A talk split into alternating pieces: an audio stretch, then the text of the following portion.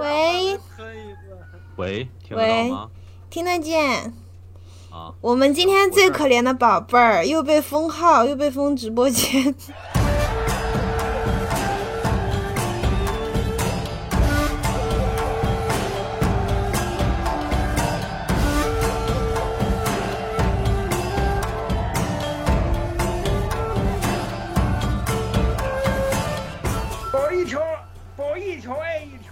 分啊！什么破东西？咱们这就是，咱们这就是每保一条，这全炸了。所以那个你今天就是呃，所有这这几个都音频都没了是吗？都没了，都都没有提取，他审核关闭就没有音频。哦，行，他审核关闭没有音频。要不以后咱就不用喜马拉雅那个了。我觉得也是，就直接 OBS 这样录吧。对，录完了传喜马拉雅就得了。他那个什么破玩意儿啊？对，不是，其实主要不是那种敏感题材就就还好。其实，你像咱们今天这又是大纪元，又是漫威，又是迪士尼的啊，又把人喜马拉雅骂骂了五分钟。那也不能给我们禁言啊！而且 AC 宝贝儿那条什么，你什么什么什么什么违规星号次，那是几次啊？零次也可以给你封掉啊！神经病啊！对对对对，我觉得应该就是因为前面那个我跟老连不都爆粗了嘛，然后我还点点了他们那个影视组审核的名儿，我估计是因为这个。不是你这个，不是这个，是那个呀。大纪元时报是吗？对，这个是肯定不能提的呀。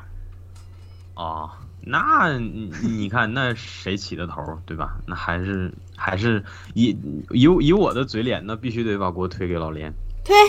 支持连连，我我我也不是挑事儿啊，他这么推锅给你，你肯定对吧？是我，我肯定忍不了的。对呀、是我我也忍不了。那那要我忍不了，我肯定把锅推给张章成，是不是？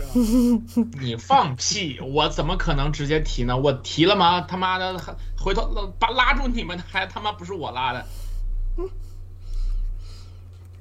感觉回到 Skype 就有一种回到自己家小天地的那种感觉，是吧？对对对对，这段有点反正回头也是要剪点那个感觉。对，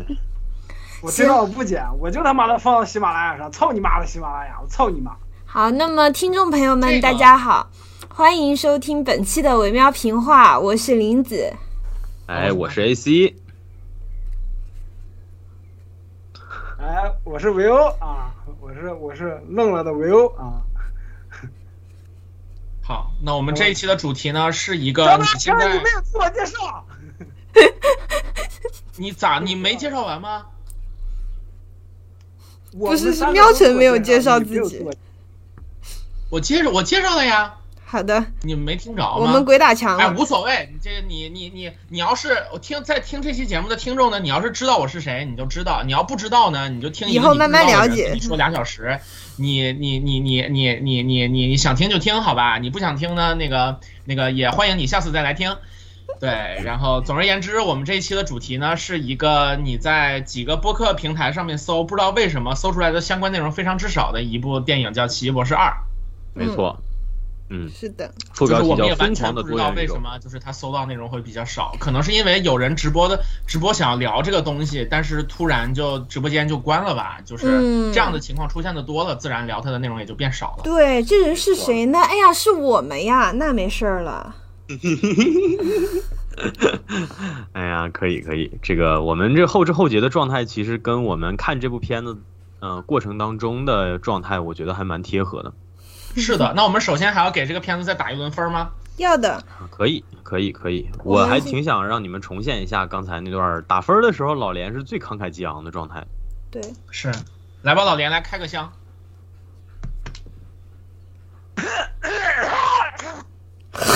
这是什么动静啊？好可怕呀！他要先排出他面部的所有液体，对，才能这个是这样的啊，这个《奇异博士二》满分一百分，最终评分当一分。好的，好的，感谢这个现场临场感非常弱的这么一段这个打分过程。好，那我可能就给他打四十九分吧，就是一个差一点点就可以 pass 了，但是最终没有 pass，还是 fail 掉了的这么一个分数。差一点点就可以拿三等学位了，但没有拿到。哎，是是的，那我就给他一个呃皇室勋章吧，好，我给他满分。好的，究竟是什么使得各位主播产生了这么大的意见分歧呢？是人性的扭曲，还是道德的沦丧，还是是喜马拉雅把我们的激情搞没了？然后请听我们详细分解。哎，哎，分解开来就是我觉得，呃，我在呃我这个这个片子我肯定是就是我们几个当中最先看的。然后呢，实际上玲子也可以最先看，但她没有看，所以说这个是 是电影的问题啊，是电影的问题。好的，呃，我我去看了三遍，然后就首先那个呃，我第一遍是自己去看的，然后第二遍、第三遍都是跟同学，然后同学看完之后，普遍有一个反应就是说，没想到这个片子比自己想象的更恐怖一些，你就能看得出来，这个导演也就是山姆雷米。他尽管是可能更多人知道他是老版蜘蛛侠三部曲的导演，但实际上他个人最擅长的以及出道的作品都是恐怖片，所以说他还是在就是怎么去进行恐怖片的操作这方面有一些自己的想法，然后也把这样的元素融入到了这个故事里面。但实际上就是这次《奇异博士二》的这个故事呢，尽管融入了很多花里胡哨的元素，但实际上线索是非常清晰的，基本上就牢牢的围绕着这呃。就是几个主角的故事，然后一个是就是正派奇异博士，也就是这个故事的主角，然后他是怎么样产生了就是就是对自己的怀疑，然后嗯怀疑，然后他怎么样。去应对这种怀疑，最终坚持做一个英雄的行为。其实，其实这么一想，也是一个还挺本格的英英雄叙事的故事了。嗯，呃，而且这个东西是从头贯穿到尾，一直都在突出这个主题的。然后另外一条线就是关于那个旺达，就是也 嘿，也就是大家在看预告片之前完全没有意想到的，就是他竟然是这个故事的纯反派。然后就是关于他就是在整个这个故事当中，为了找到自己的孩子，拥有自己的孩子而做出的种种恶行。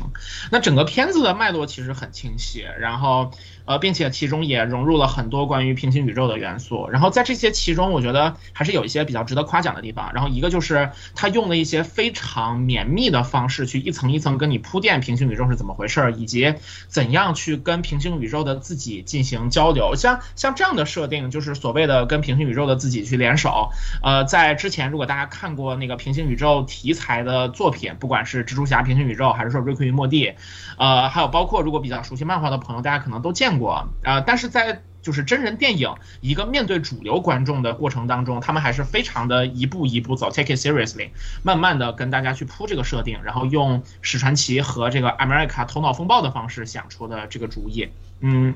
你就能看得出来说啊，这是一个呃好莱坞的主流创作是怎么样去处理一些比较特定的科幻设定。然后他给是他是怎么给观众去进行这种 inception，怎么样让观众去理解这个设定的，这是一个。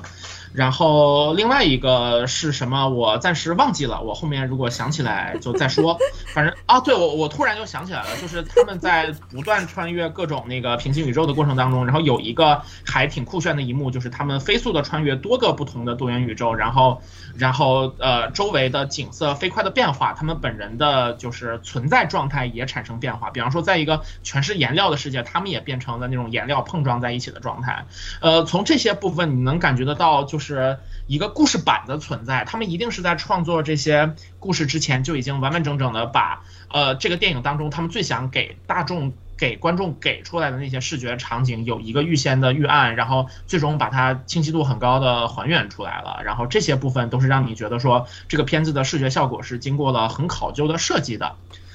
嗯，然后整个故事的。就是设定大概就也也就像我们之前只言片语当中透露出来的，就是他碰到了 America Chavez，然后开始想办法帮他解决这种就是控制平行宇宙的能力，以及就是解决已经存在的问题，然后去平行宇宙找其他的奇异博士来解决这种问题。然后实际上呈现也挺异彩纷呈的。那我个人非常非常不喜欢的一段是什么呢？是。本来让粉丝们都有很高期待的部分，在预告片当中其实就出现了 S 教授的声音，因为大家比较熟悉漫威这两年历史的人都知道，呃，X 战警和神奇四侠这两个系列的版权是不属于那个迪士尼或者说漫威公司的，但是这两年版权已经逐渐回归了，所以大家很期待这些经典的人气很高的漫画人物是怎么样重新出现在这个就是这个 MCU 这个故事体系当中的，但是非常遗憾，就是这个片子所展现出来对这些人物的使用就就是。都不是说糟改了，简直就是像破抹布一样，就是让他们几个人分别的吧唧在你的面前。这个吧唧真的都不仅仅是一个普通的拟声词，而是非常直接的对于他们所经受的命运的写照。你真的看到这儿，你就觉得 MCU 不值得。就是海莉姐这个，也就是卡特队长的演员，然后三番五次的被 M 被漫威找过来，一次又一次的迎接的全都是非常惨烈的命运，呃，然后那个所有的人气很高的角色也都是有有非常糟糕的处理吧。我觉得唯一可圈可点的一个就是 X 教授在面对史传奇的时候，他说了一句他曾经这个人物在逆转未来当中说过的一句话，就是说一个人迷失了，并不代表他会永远迷失。你在那儿能稍微感觉得到说，哦，原来这些人物是有心的。嗯，他们并不仅仅是一个被用完即走的一个这么一个工具人，但结果接下来的情节就是飞速的向你们证明了，就是你们就是观众朋友们，如果对 MCU 有任何的正面印象，就全都是自作多情，就这个地方并不值得你付出任何的。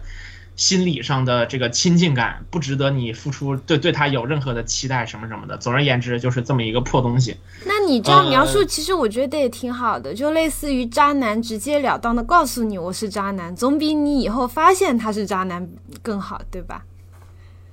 呃，你这么说也对，但是那接下来，比方说看到更多的预告片，我又兴奋了，你这样就会让我感觉到我只是一个只注重色相、只注重人家长相的一个非常肤浅的女子，就是 就是。然后到最后屡屡验证自己的肤浅，这就是大家能在 MCU 当中最终获取到的观影体验吧！是的，嗯，呃，所以整个看下来哈，我其实比较想着力强调的一点是什么呢？就是说，呃，大家知道 MCU 这个体系，就是它从第一阶段开始。呃，这个我们在就是就是就是我其实其实想花点时间跟大家重复一下，就是说，呃，作为一个粉丝哈，我觉得大家对于 MCU 整个这个系列的呃期待最高值，大概是在第一阶段和第二阶段的时候是拉的最满的，在那个时候你能够看到的 MCU 是什么样呢？是不仅这些。不同的故事之间有彼此的关联，并且同样的人物在不同的作品当中拥有同一的和具有连续性的这种人格以及经验的累积，嗯，然后他们会分别以独立的人物的形式存在，然后出现在不同系列的作品当中，然后你可以期待他们的互动，可以期待着他们有更多的那种就是经历，呃，同时呢，他们会共同解决问题的同时，然后也不仅跨越作品，还跨越媒介，它可以同时以电影和电视剧的方式存在，而且还。可以有衍生的动画，呃，他们最终会携起手来一起解决更大的问题。在这儿看来，完全就是大家所有的幻想的，就是就是 dream come true 的这种感觉。结果从第三阶段开始，各种各样的问题就逐渐暴露。比方说《雷神二》当中出现的问题，为什么复仇者联盟别的人不管？就是。这种问题开始自然而然的出现，而到最后就是到第三阶段，这种事儿就几乎变成了非常明显的，就是各种不同的作品之间不会有任何的相互的触及。这边发生了再大的事儿，他也就只是自己去解决它。然后相比之下，更糟糕的可能还是就是通过一些大的事件，把整个就是大的格局搞得都分崩离析了，并且包括演员的退出本身也是会直接影响到这个角色。我觉得到这儿大家就可以逐渐的反应过来，这就好。像是一个大学毕业生，然后进入社会，你终究就发现了说，一切的地方的运行并不是按照你所想象的，它都会以非常只专专业、非常呃高大上的方式，就是考虑到所有的问题，保护的非常好。实际上到处都是草台班子，大家只是想办法把这个工作，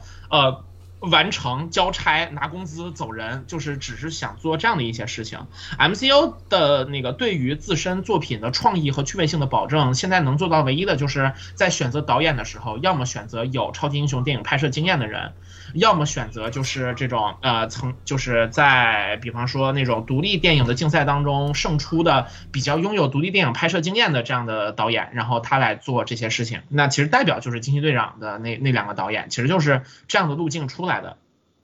那最终。呃，会造成的结果，我觉得恰恰就是现在这样子，每一部作品各自为政，然后也许他能给你整出个惊天的活儿，然后他也许就整不出来。但总而言之，那种牵一发而动全身的全盘推荐的大格局，其实我觉得更多可能是当时的粉丝，呃，自己的期待到了一个 MCU，就是他其实根本就没有能力做到的程度吧。呃，从这样的角度来评判之下，其实《奇异博士二》是。在一一连串的 MCU 后期系列当中做的还算可以的，就是我们对比他之前的作品，我觉得他比黑寡妇是要好的，比蜘蛛侠英雄远征也是要好的，就是，呃，他仅仅是把这种就是对于人物的无情使用这一点给拉到了台面上，呃，所以说到最后我可能给他的是一个中等或者更偏下一点的这样的分数吧，嗯，我我我看反正看完最想说的事儿大概是这些事情。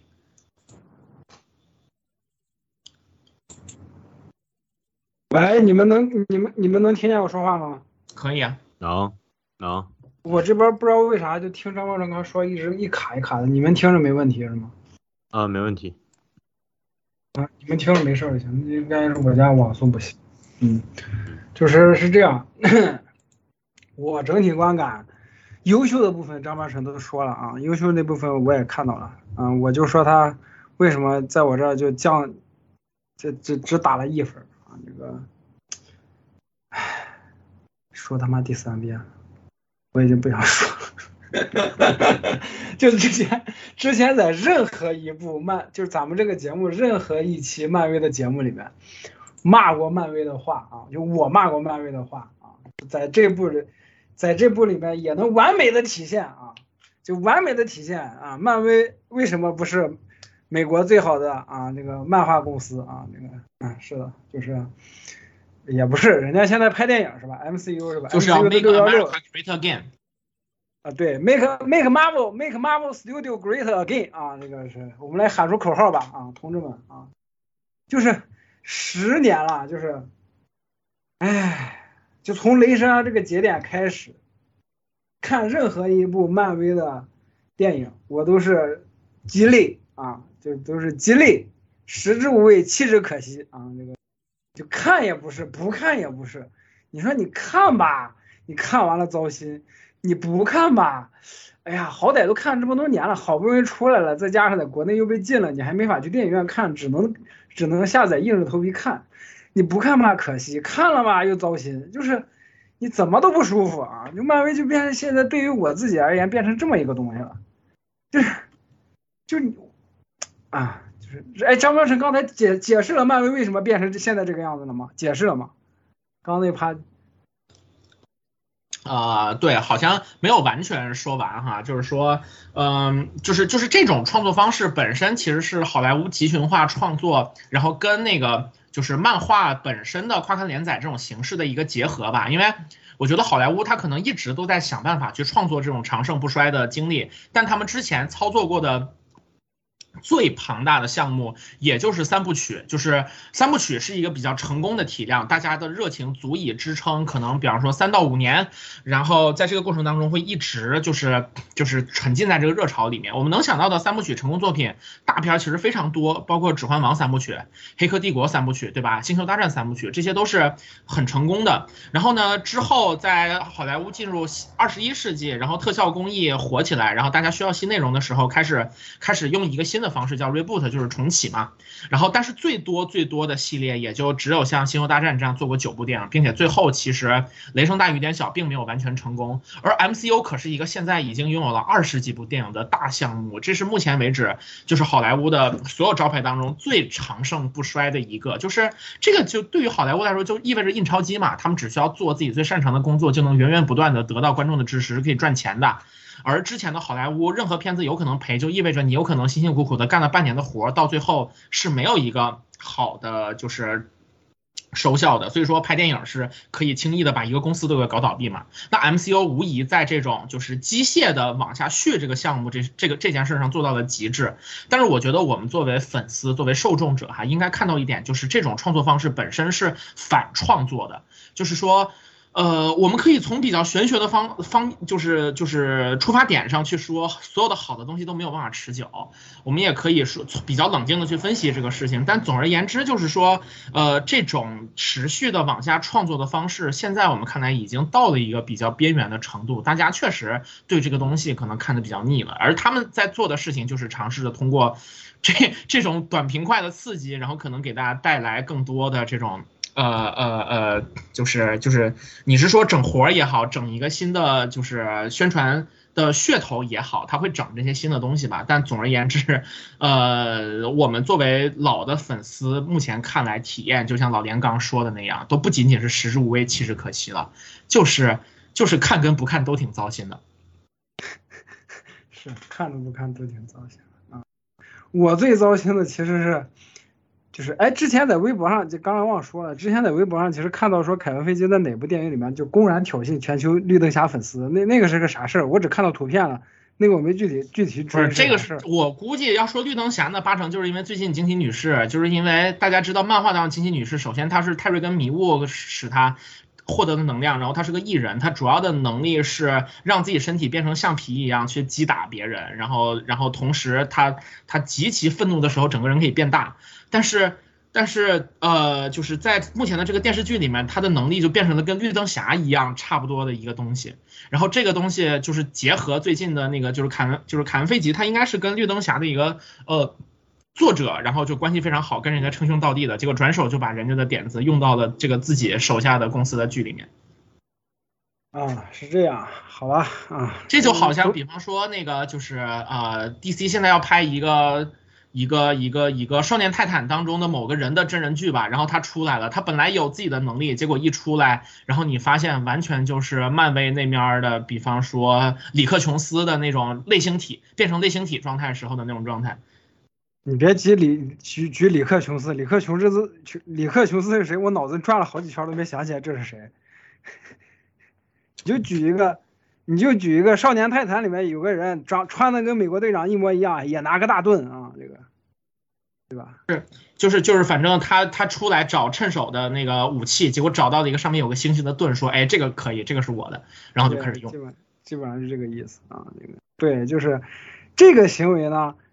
在那个惊奇女士那个电影那个不是电影那个剧里面，可能也就那么一下。但是我看《奇异博士二》好几下，就感觉凯文·费奇在不断的挑衅 DC 的挑衅 DC，你知道吗？就是你看，哎。哎，这有一个，就就是他们去光照会的时候，光照会大厅里面立了一个雕像，立了一个大壮的雕像，那个大壮的摆的动态跟全明星超人最出名的一期封面的全超人的那个动态一模一样。然后在那个雕像的对面有一个巨大的女战士的雕像，然后那个女战士长得又跟神奇女侠 W W 一模一样，就是那个就这个雕像把那个惊奇女士给压死了啊，就把。把这个光照会宇宙的惊奇女士女女士给压死了啊！就是这这是两个，一个就是史传奇跟 America 他们到一个口袋宇宙，类似于那种世界末日的那个宇宙的时候，见那个杨戬啊，见见三只眼史传奇的时候，那在那个宇宙里面，史传奇跟 America 两个人走在那个破败的大街上，就万物将亡那种感觉。他们俩在聊天的时候，那个他们的背景那个大街上，时不时的就有两道红光走闪过，然后那个红光的样子呢，跟 D.C. 里面闪电侠跑步的样子一模一样，这是两个，这是第二个，还有个啥来着？我操，我一下给忘了，嗯，一下一下想不起来，还有个啥？我刚才说的还有个啥？好的，你们也不记起来，你你们也记不得了。总总总之啊，就看这些，有有什么雕像之类的吗？雕像，雕像，刚才我都说了，然后是闪电侠这个，我记得好像还有一个，但是我想不起来了。算了，就这样吧。啊，就总之，就感觉他们在不断的挑，就是漫威，漫威在自己的电影里面不断的挑衅 DC 啊。那个，你看，哎，我们用了，你我们用了能怎么样？你能把我怎么样？你已经死了，你能把我怎么样？是吧？就这种感觉啊。那这个确实，就是你你确实已经死了，那你有本事再拍一个呀？对啊，你有本事再拍一个，就你能把我怎么样？就这种感觉，就不断的在挑衅啊。再加上大家也知道，就艾泽拉·米勒老师啊，最近又是家暴，又是不是家暴，又是喝醉酒，又是嗑药，然后又是袭警，又是打人家小夫妻，然后又是肇事逃逸，又是嘴酒酒驾，什么乱七八糟一堆事儿啊，那个可见啊，DC 真的死了，你死了你能把我怎么样？但是你不能这么干事儿，你太不地道了，是不是？这是这个。然后就是我观看整部《奇异博士二》的过程中，只只有几个点就给我的比较比较意外的惊喜吧，算是一个就是他最后那个 Dream Worker 的时候用的是哎自己的尸体，还是说哎你哎谁说必须要用活的了啊？就是僵尸史传奇啊，福特弗兰肯斯坦版史传奇啊，那个挺挺有意思的。然后就是那那些鬼魂什么的，跟食食尸鬼一样，不是食尸鬼，摄魂怪啊。摄魂怪飞到了史传奇的身上，组成了披风啊！就是史传奇这个人，不管怎么样，就都已经死了，都已经变僵尸了啊！这身上都一定要有个披风啊！就是他他他他他的梦游在死人身上这个点，我觉得很有意思，很很出彩。还有一个有意思的点是什么？我我又给忘了，操！哦对，还有就是他们他们俩最后战斗的时候，就史传奇跟那个三眼娃啊，三眼娃史传奇跟。主宇宙的史传奇，他们两个人战斗的时候用的是贝多芬的命运跟巴赫是吗？巴赫他们两个人的这这那个交响乐啊，用音符来战斗那段我觉得很有意思，因为大家也知道命运这个词，这个这个曲子它代表的是什么，是吧？然后史传奇他战战斗的他史传奇跟史传奇战斗的那个三眼史传奇，其实就预示着未来的史传奇会变成什么样。就这这这点，他他他这些小隐喻其实都很有意思，很出彩啊。这是我比较一，这是这是整部片子里面我唯一觉得很出彩、很给我惊喜的点其他的就，唉，我最失望的一个点是，既然它叫疯狂多元宇宙，他们竟然主主舞台竟然只穿梭在主宇宙跟光照会两个两个宇宙，你。你多元宇宙，你都多元了，是不是？你多出来几个，你多穿几次能怎么样？能多多游游游历几个多元宇宙能怎么样？多游历几个多元宇宙会消耗大量的金钱在特效技术上。迪士尼不缺钱，这就是我特别特别讨厌现在漫威的一点。他们，你看他们以前小作坊穷没钱拍出来东西那么好，现在你们不缺钱了，你们有钱了啊。可虽然可能预算有限，但是你们把钱都花在哪了？没有。我跟你说，恰恰就是全世界从古到今都是这样子。是的，就是一股蓝绿一起山林，那个时候做出来的东西是最好的，以后就不行了。你暴雪现在一就是一季又一季更新，全就是那点玩意儿，你完全没有当年创造暗黑破坏神的时候的魄力了。就是就是你甚至到古代就是炼金术时期的，那也是完全一样的，永远都是这样子。就是就是。就是人家都是以前开玩笑嘛，都说你艺术家只有穷的时候才能出东西。这这，你现就是啊，你那也没看你出东西啊。操，闭嘴！这道理是这么的，怎么还人身攻击呢？怎么回事？怎么回事嘞？咋还人身攻击来着？嗯，总之就这个意思啊，大家意会啊。你，迪士尼去死吧！气死我！嗯，义愤填膺，喷的喷的，就是就是我喷我喷漫威喷迪士尼这个热情都被他妈的傻逼喜马拉雅给消磨没了，就是还不如喷喜马拉雅，我宁愿做一期节目喷他妈的喷喜马拉雅。我支持。好了，我基本上想说的就这些了。嗯嗯呃。是这样哈，今天呢，我在豆瓣看这个片子相关的评价的时候，其实我刷到一个很有意思的短评哈。他说这个片儿是啥呢？叫《宝妈大战恋爱脑》。宝妈是谁？我们都知道哈，就是红女巫啊，也就是旺达这部片子当中的反派。呃，旺达呢，在这部片子当中所有行为的核心驱动力，其实就是想要找到之前在《旺达幻视》电视剧当中失去的两个孩子，然后为此的话呢，他。希望能够利用这个 America Chavez，也就是新登场的这个美国女孩，希望能够利用她的能力，然后帮自己开启不同的宇宙。但是呢，他对待这个 America 的态度呢，是把它当成纯粹的工具。也就是说，其实他在使用他的能力的时候，并不会考虑他的死活。这个也就让他成为了嗯绝对的反派的定位，而且他是基本上是一黑到底的哈。呃，但是。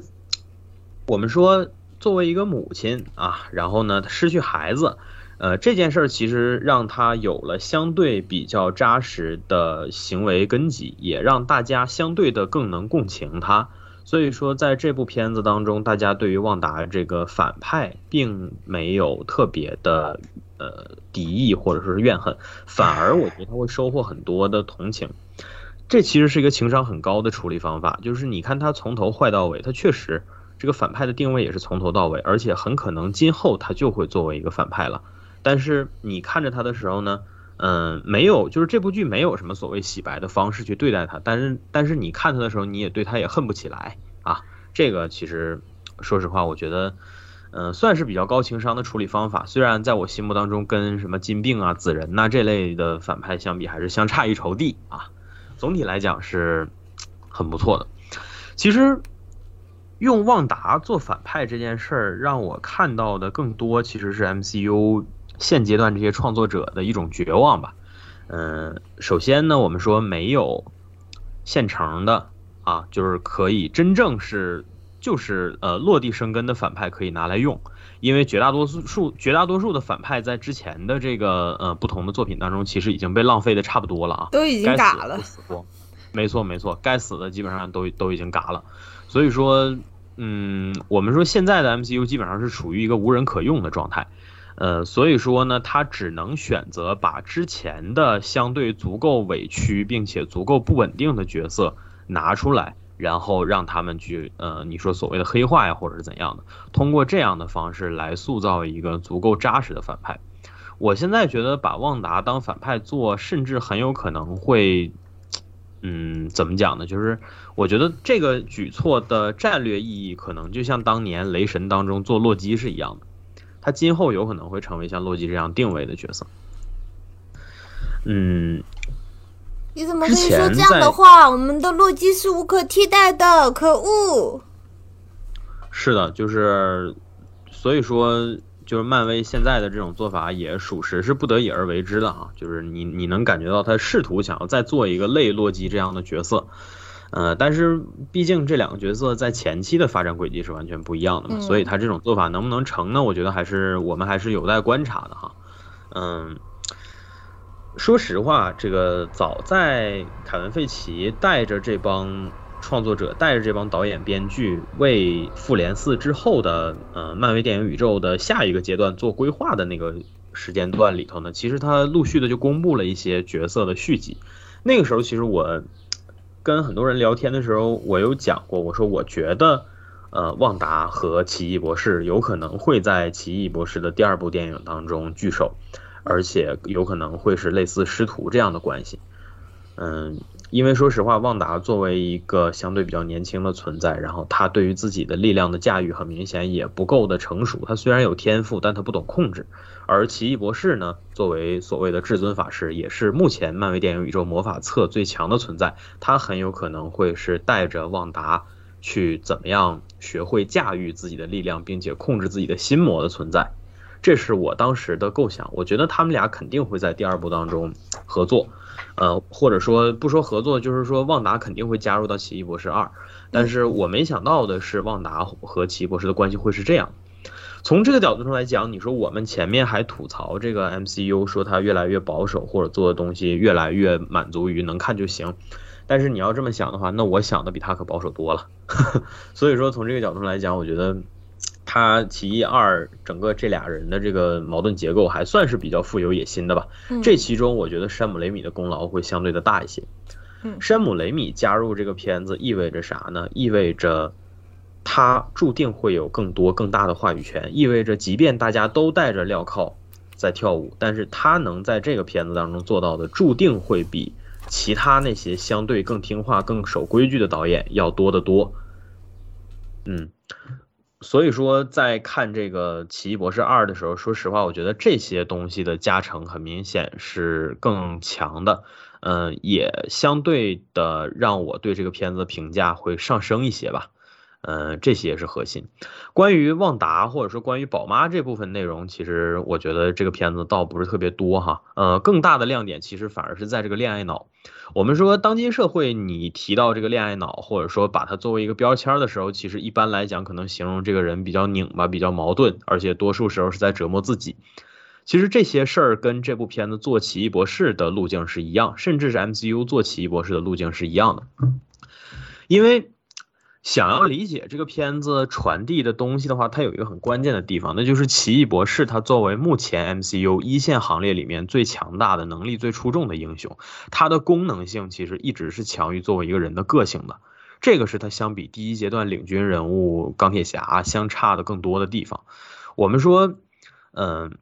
铁人有整整三部片子讲这个人，讲这个人的个性，讲这个人的追求，讲这个人的诉求。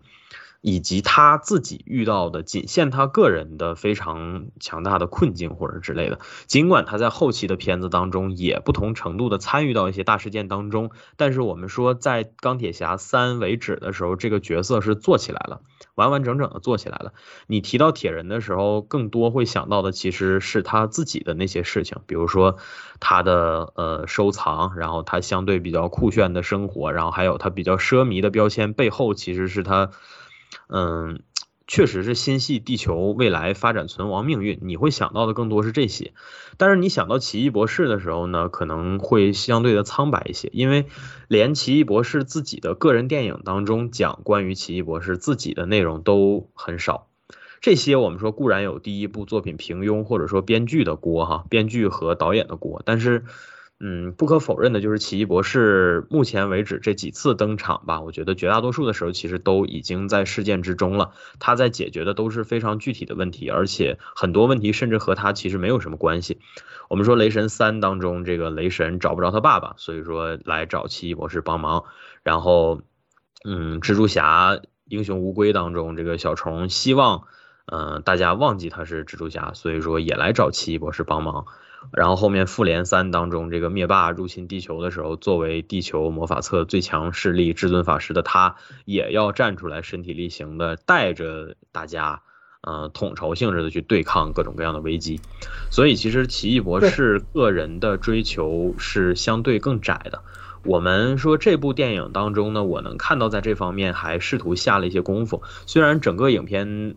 嗯，所谓的这些信息量啊，或者说是内容填充度，其实是非常满的哈。这部的满度不亚于我们说不亚内战那种片子，但是编剧在百忙之中，其实依然是设计了一点情节，试图探究一下奇异博士作为一个人，他真正的诉求是啥。我觉得更多也就是和 Christine 有关的部分，比较明显的可视化的意象包括那块表，然后还有就是 Christine 的婚礼。嗯，我们说其实。我相我愿意相信这。我插一句，你说。老师，我插一句，我发我发现咱们就是大家在说至尊法师的时候都忘了，就是奇异博士史传奇不是至尊法师，古一法师才是。不是不是，至尊法师是至尊法师是老王。哦。我说我说的时候是指他在之前复联三的时候，就是他在对复联三的时候他是啊。嗯。是这部电影当中他才不是的。对，这部里面是老王。刚刚 AC 老师描述的那个场景，听起来特别像奇异博士，像是 MCU 校，就是他是个学校，然后校医院的医生，他就坐在那里，然后不停的有事儿砸到他头上来一样。确实，确实没错。哎，其实玲子点的这个点，我觉得特别妙，因为对对，曾经中国互联网上有出现过一个争议，就是关于 Doctor Strange 到底应该翻译成奇异博士还是怪奇医生。嗯，为此事件，很多当时有头有脸的美漫大 V 争得面红耳赤的哈。嗯，相对比较保守派就是觉得说，因为 Steven Strange 他的本质是医生，所以这个 Doctor Strange 更翻译成医生更合适一些。然后呃，反对方就说了，那他作为医生，他其实是也是有博士学位的呀，所以说他叫。奇异博士也没毛病啊，而且他成为法师之后，更多的身份是类似博士，他是一个博学古今法术的这么个存在。你总不能说他当法师，然后他做的都是医治的事情嘛，对吧？但是我们现在回过头来想，其实还真的是，为什么说是呢？你回想一下钢铁侠，他在保护地球，或者说他在研究这个世界未来的防御公式的时候，其实他更多是在主观的创造一些东西。嗯我们说《复联二》当中完整的展示了他和布鲁斯班纳这两个人是怎么在实验室里面日复一日、夜复一夜，然后做出来奥创的。包括后面其实有很多细节，你能看出托尼一直在悄咪咪的，呃，做一些瞒着军方和那些阴谋方在做一些真正保护这个世界的东西。这些东西是有很具体的展现的，但是我们说，呃，魔法册的奇异博士，他更多从事的事情其实是在填这个魔法系的 bug，他在填地球之前破掉的一些墙窟窿，所以说，你要从这个角度上来讲，他可能确实是在医治之前已经千疮百孔的魔法册的一些问题，而且尤其是古一去世，其实他算是临危受命哈。我们最近刚刚录完诸葛亮的节目，相关的主题节还要写出师经录了。表吗？对，已经录了两次了。所谓天降大任于斯，其实奇异博士也不然。我们说他本身在这个作品当中，也是智慧的像博人，嗯，奇异博士是博人，他不然。博人还行。对，就是所以所以说，其实我想说的更多就是奇异博士个人的诉求展现的并不是很充分，但是这部片子当中还是有的。而为啥有呢？我愿意相信是山姆雷米的功劳，因为山姆雷米这个人塑造角色的细腻程度，我们从之前老版蜘蛛侠当中也是能可见一斑的哈。老版蜘蛛侠毫无疑问是这三版当中人物塑造最细腻的，但是我相信绝对不是因为篇幅。同样三部曲篇幅下来了，荷兰弟做成什么样，我们呃心里头各自有数。我们节目甚至于这个片子已经过去半年了，到现在都没有整出过任何一期有关英雄无归的节目。之前还有人问，今天在这里也可以给大家一个解释，就是我们确实想不出来看不上 怎么说这个片子。对，但是你要是说老版蜘蛛侠，我们之前在漫改电影大导那个系列节目当中，其实说的真的不少哈。呃，山姆雷米他是做恐怖片出身的，鬼玩人这个系列，我觉得可能在咱们中国不火，但是在美国本土还是很有名的。然后，鬼玩人系列的主演布鲁斯坎贝尔在这次影片当中也特地的客串了，就是那个被奇异博士施了咒，不停的扇自己嘴巴子那个卖披萨球的可怜的大叔啊。他在山姆雷米的各种片子当中基本上都客串，老版蜘蛛侠他也客串过服务员。呃，说这些是说啥呢？一个精通恐怖的人，他肯定对要研究观众的心理，要研究观众的心态，就是你在什么恰到好处的时间要放什么样的东西。这次奇异博士之所以会给你观感上的舒适，其实也就在于这儿，就是一个恐怖片导演他对于那些惊悚要素恰到好处的排布。除此之外的话，就是有关于，嗯，他对于这些角色的细腻程度的掌握。我愿意相信这个探究奇异博士内心的部分是他选择保留的细节哈。那我们就说彩蛋当中其实也出现了查理兹塞隆演的克利。那如果我是一个相对比较平庸或者我考虑问题比较简单的编剧，我完全可以选择不让这个，嗯、c h r i s t i n e 出现嘛，对吧？我就直接把这个呃 Christine 这个平行世界那个 Christine 的角色我改成克利，然后让他作为那个光照会宇宙的至尊法师，这也是可以的嘛。旺达杀到这儿来，然后最后杀的光照会就剩克利一个人，然后他带着奇异博士再去一二三四五，其实这也是成立的。但是 Christine 这个角色其实代表的就是奇异博士已经所剩不多的正常人的生活或者说诉求，因为他在这个角色身上有执念，所以说这个执念在他一次次看似四平八稳的执行任务、完成任务、实现自己的功能的背后，其实还是存在的。呃，我们说漫威 What If 里面甚至特意做了一集这个呃，就是那个那个极限呃宇宙毁灭的那一集啊，就是用来体现 Christine 在奇异博士心中的重要性。我们说主宇宙的奇异博士定然不能这么做，因为他在正常的宇宙里，他的职责就是维稳。他的职责就是当这个整个世界格局当中需要他实现功能的时候，他要毫不犹豫地站出来，要做那个所谓 “this is the only way” 的选择。这句话在这次电影当中再次出现，而且再次解答，可以看得出来，就是二零二一年以来吧，呃，漫威这么多部电影下来了，其实依然在补之前复联四那个留下的那些创伤或者说是提问。漫威用了整整两年，所有的电影和电视剧就是在补那些乱七八糟的东西。所以说，你现在回头来看这个第四步走的到底明智还是不明智呢？这个 This is the only way，它到底是不是 the only way 呢？可能这些都是这部电影尝试去发散的东西，但是很遗憾的是，我们说回之前的前提，就是大家都是戴着镣铐跳舞的人，所以说你能做到什么程度，我们也就可见一斑。嗯，但是说说句实在话呢，就是可能这里边有久旱逢甘霖的因素吧。奇异博士二作为二零二一年以来这几部漫威片子当中最好看的一部，至少它把体验方面是纯纯的做到位了。这个体验的到位，在目前的漫威电影乃至整个好莱坞影视行业当中，其实已经算是难能可贵的东西了。我们说今年。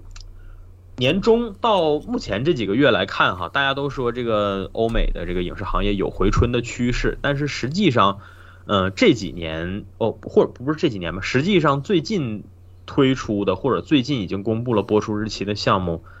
有相当一多半都是疫情之前就已经立过项的，其实都是已经经历过好多次停工或者停摆，然后才推出的项目。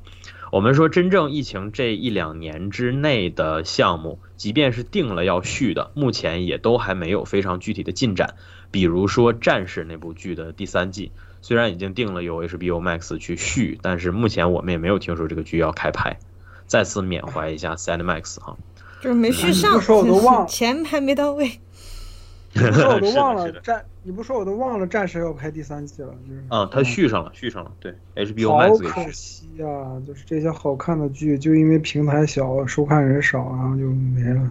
嗯，所以说，嗯，我们说就是基于这些吧，可能我对这个片子的要求相对的也没有那么的高，或者说我对它的预期会比它实际的呈现更加的保守。那么在这种情况下，我自然而然的给它的也会是一个相对比较正面的评价。嗯，嗯。一些爱才，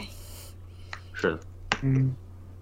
爱才可还行。就是爱护有才华的人，难能可贵嘛。即便比不上黄金年代最佳，但是至少这几年的最佳还是可以呵护一下。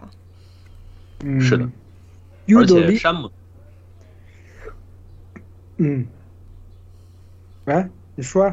啊，我接着说，而且就是山姆雷米这个人的出现意味着什么呢？意味着我们在漫改电影大导那期当中做的设想在逐渐成真。哦，对，咱们我们在那些我们在漫改大岛那期，当时对疯狂意淫过各种各样的场面。当时我说乔斯·维登回归指导神奇四侠，这个 现在应该够呛了，因为维维登自己的处境也不怎么好，再加上乔沃茨已经确定要指导神奇四侠了，这就让我的心凉了百分之八十。然后没有，但是他又辞职了，他又不导了。啊，那太棒了，那太棒了！我替我替他全家谢谢他。然后我当时还大行其道的意淫过啥？我意淫过扎克施奈德回来拍《恶灵骑士》，这个就是只是纯意淫啊。现在 DCU 扎克那边施奈德宇宙天上地下第一第一岛，看不上你们这种三线的，就是就是小众小众小英雄。扎克扎克施奈德应该去漫威拍那个丧尸宇宙，你知道吗？活出个黎明啊，行了吧？那后死人军团拍好了吗？活出个活出个郭富城啊，活出个四大天王。嗯。呃，然后再有就是，其实大家诟病普遍比较多的就是光照会这部分哈。光照会这部分的话，我说一下我个人的感受，就是我觉得大家吐槽的并不是它最大的槽点，它最大的槽点在于，即使你不考虑漫画当中的光照会是个多么伟大或者强大的组织，就这几个角色单独放在这个作品当中，它也不符合它所在的位置。我们现在细回想一下，你看光照会这些人在面对呃风女巫的时候，他有任何层面的战术配合吗？没有吧？这些人非常机械性的出来，几个人同时走出来，然后把最菜的默杜留在了后面，又菜又顽固的默杜留在了那个呃大会会议室里面，然后让他在那儿看着奇异博士。然后他们几个选择出去直面旺达，但是直面的方式都非常的笨拙。黑蝠王我就不吐槽了，神奇先生作为这个，没错，就是神奇先生作为这个全世界，词来形容那个现场，就不仅仅是你的是那个声，还有那种状态，从内而外都充满了这种不羁不羁的感觉，真是太不羁了。没错。这个地方融了好几个梗，大家感兴趣可以看看一年一度喜剧大赛王子的视频，也可以看看我吐槽异人族的视频。最主要的还是看我们微妙评话这期节目，到时候一定要看。我接着说哈，呃，举一个人，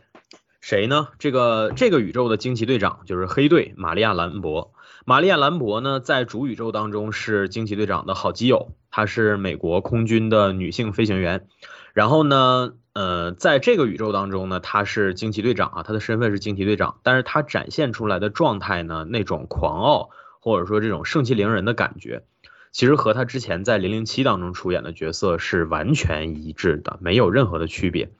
他在零零七最终章当中扮演的是零零七在机构层面的接班人，就是呃邦德在呃软退休之后，他已经开始使用零零七的代号了。他在这部片子当中对于邦德的态度其实就是，嗯，并没有什么敬畏吧，可以说，虽然最后达成了短暂的合作，但是一个用着你曾经 ID 的人出现在作品当中，我们都知道这个意味着是什么。这不就是那个那个美队去世之后的那个新美队吗？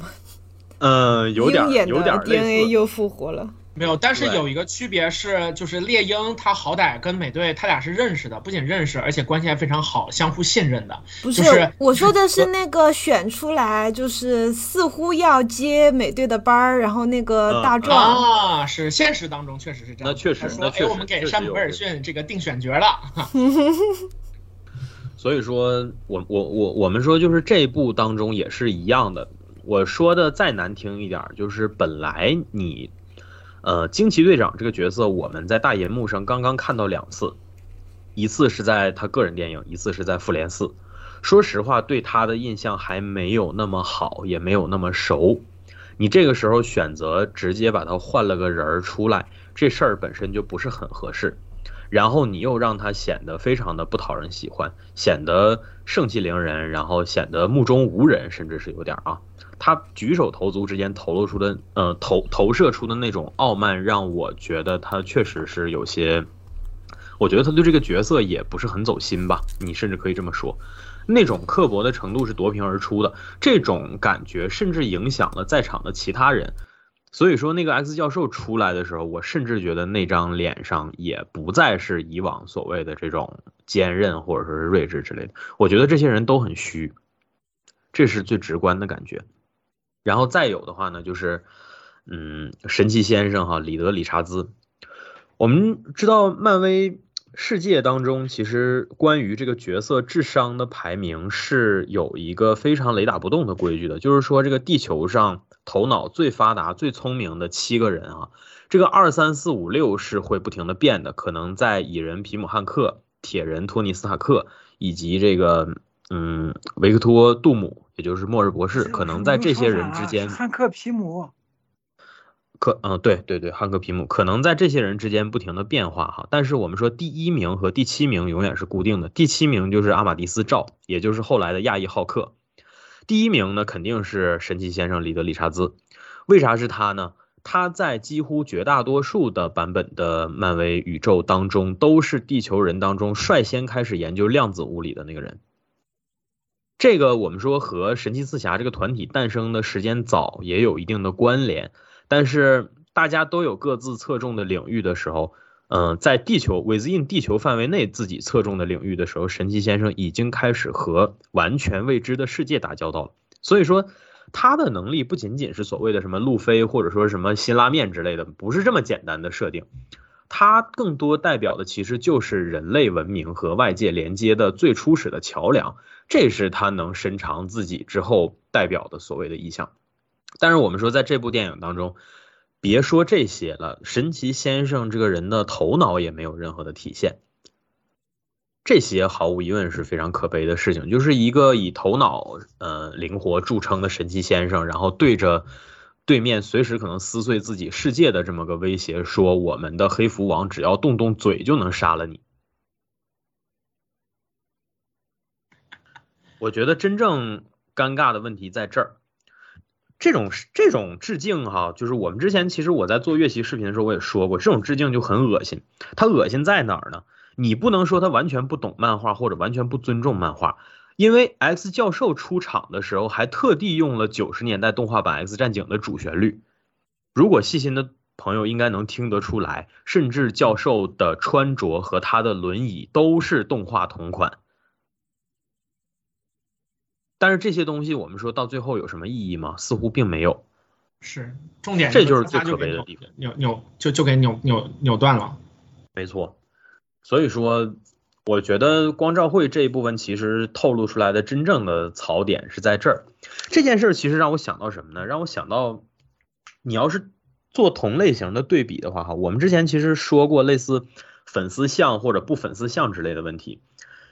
变形金刚系列哈，从第一部曲开始一直到第五部曲，它对于所谓的原作的还原或者说角色特性的体现，一直都不是特别的优秀吧。因为我们以前聊变形金刚或者聊商业大片儿的时候，其实是聊过这些相关的问题的。我记得当时是魏梦而生老师在的时候，也跟咱们讲过这个事儿。他说，就是迈克尔贝这个人，他其实不太看得上这些所谓的宅文化或者 A C G 文化当中的一些一些设定、一些东西。他是完完全全按照自己的理念、自己的想法，或者说自己对这些东西的理解去做的鸡舍。所以说。在这样的创作的思思路里头，所有的角色其实都是无条件的服从他觉他认为的重点，也就是说，他在构思这一幕的时候，他觉得这个角色，他觉得这个地方应该有一个角色被撕碎，而他可能会首先考虑的就是我选一个这个呃，首先在这个场景附近的，其次就是大家辨识度高的，我就让他被撕碎了，而不是说我考虑这个这个角色。以他的个性，或者说以他在原作当中，以他给这些粉丝一贯的印象，他到底是不是一个会轻易的被撕碎的人？他是不会这么考虑问题的。而现在 MCU 给我的感觉呢，比这个更恶劣。恶劣在哪儿呢？就是我知道这个地方我要坐哪儿，让粉丝能够拍手叫好，然后我也知道怎么让他们的笑容停滞住不超过三秒。所以这件事就就是他不仅是把这个东西当成道具来用，他还把观众会对这些事情的反应也给模块化了，就这是挺恶心的一件事情。是的，就是我们说致敬或者说还原这件事，其实是个挺微妙的事儿。呃，还是接着说变形金刚系列哈，变形金刚系列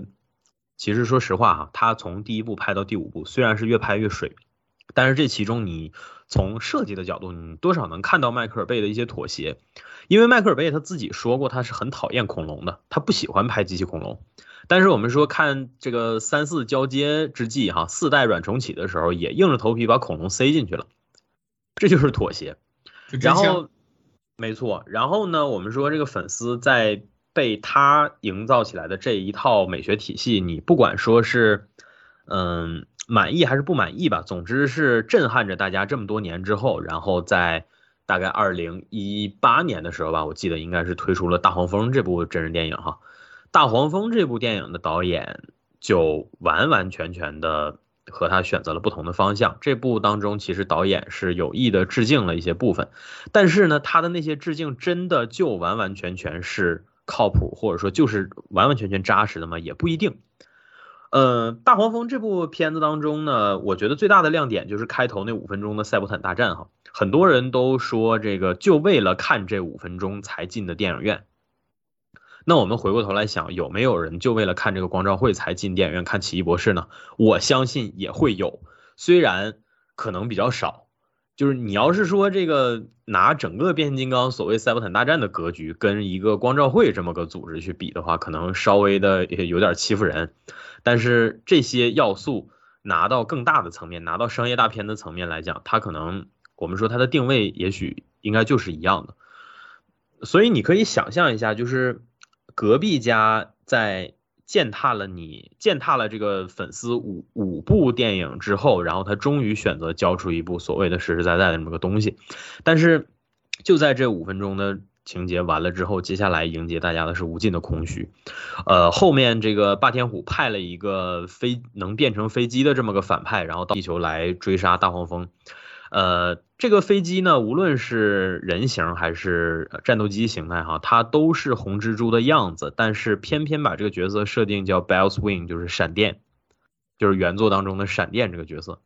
那你那你那你说你看到这种情节，你觉得他是他是他他是有意讨好粉丝，他还是也算是在调侃粉丝呢，对吧？所以有的时候我觉得这种事儿真的是个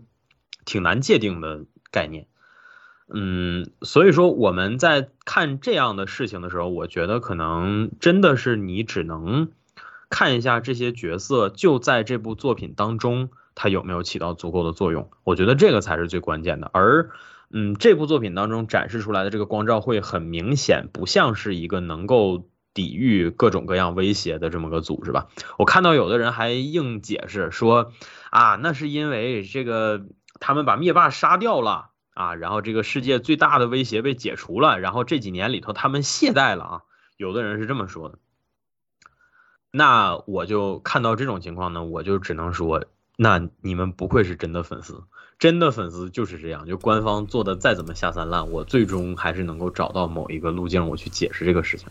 那这个我们就需要使用饭圈语言，就是劝大家理智追星，好吧？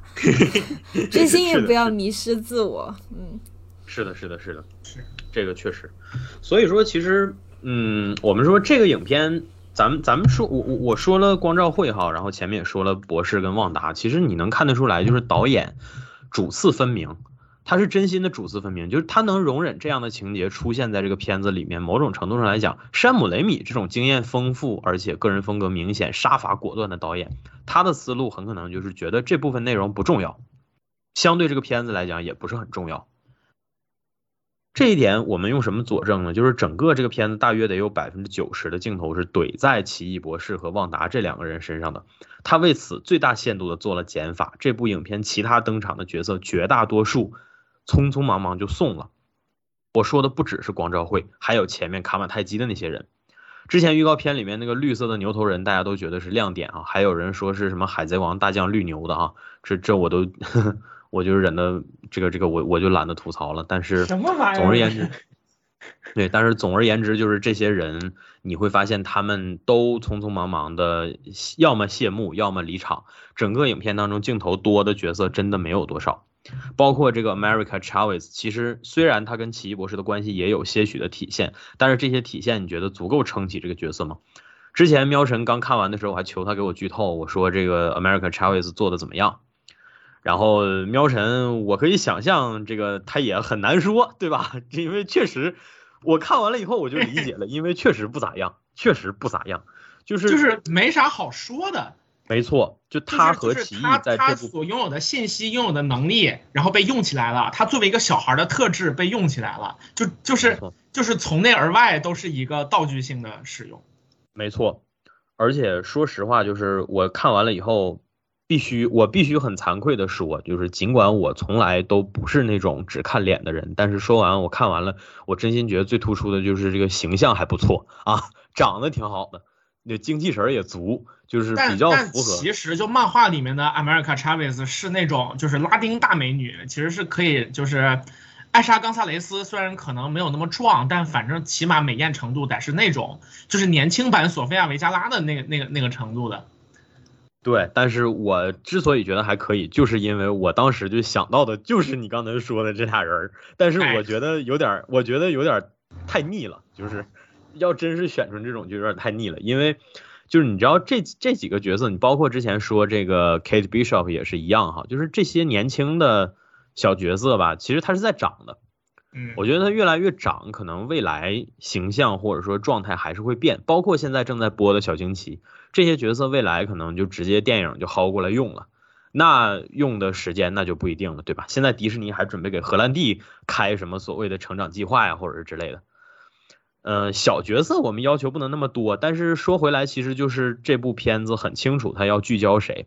就是一个是宝妈，一个是恋爱脑。然后事实证明，这俩角色确实做的都还不错。这里面有导演、有编剧的功劳，当然了，我觉得演员的演技也，咱也不得不说哈。虽然这些东西其实都是显而易见的，可能不用过多的说，但是。旺达的演技，说实话，真心是我觉得挺惊喜的吧。就是看了这两三年以来的一些作品，尤其像之前《猎凶风和谷》最后的那一段哭戏，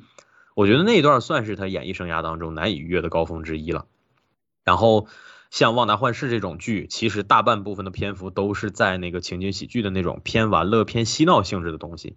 但是他在这样的东西当中也能完成一个就是那些浮夸之后的一个角色的完整的一个底层情绪的演进。我觉得这些其实都印证奥妹确实是一个优秀的演员，所以她在这个影片当中独挑大梁演反派也挺合适的。嗯，我们说有限的几个镜头里，其实你能看出她作为反派做这些事情的时候，也并不是很舒适。嗯，比如说他在抽干这个 America 的能量的时候，其实你能看到他面部的表情是很复杂的，就他并没有很享受这件事，更多的其实他可能一心想的就是那个孩子，而且他在用这种担忧，他某种程度上他在用这种担忧来覆盖他其他乱七八糟的情绪。而他的面部表情，我觉得能够让我看得到这些，这是我觉得他演技好的非常有力的一个佐证。再有就是奇异博士了，本尼老师咱们不用多说，对吧？这人气在那儿摆着，粉丝量也在那儿摆着。这一部最大的一个卖点就是有好多个不同版本的史传奇，然后本尼老师呢也用了一些比较呃细节性的手法吧，他来体现这个个体之间的差异。这里边我觉得三分功在化妆，七分功在本尼的表演。真的这几个奇异博士每个都是一个样啊，什么捍卫者奇异，然后主宇宙奇异，还有这个三眼奇异啊，还有这个僵尸，对吧？这几个我觉得确实是各有各的样。那相比之下，嗯，我们说之前这个很多那种配置相对比较低的电视剧哈，我就不点名是哪部剧了哈，就是 C W 的某部电视剧，这个里面很多人演自己二重身的时候，那表演功力对吧？你就高下立判了。所以说，这就是高配影视和低配影视当中还是有一定的区别的。我觉得这些其实都是这部影片比较增色的地方。但是，就像我们说的，我们现在看一部漫威电影的时候，这个期望可能过于复杂了。所以说，这些比较显而易见的优势反而容易被忽略。但是这些东西你现在回头看，它其实更多就是这部作品本身的一些特性，不是吗？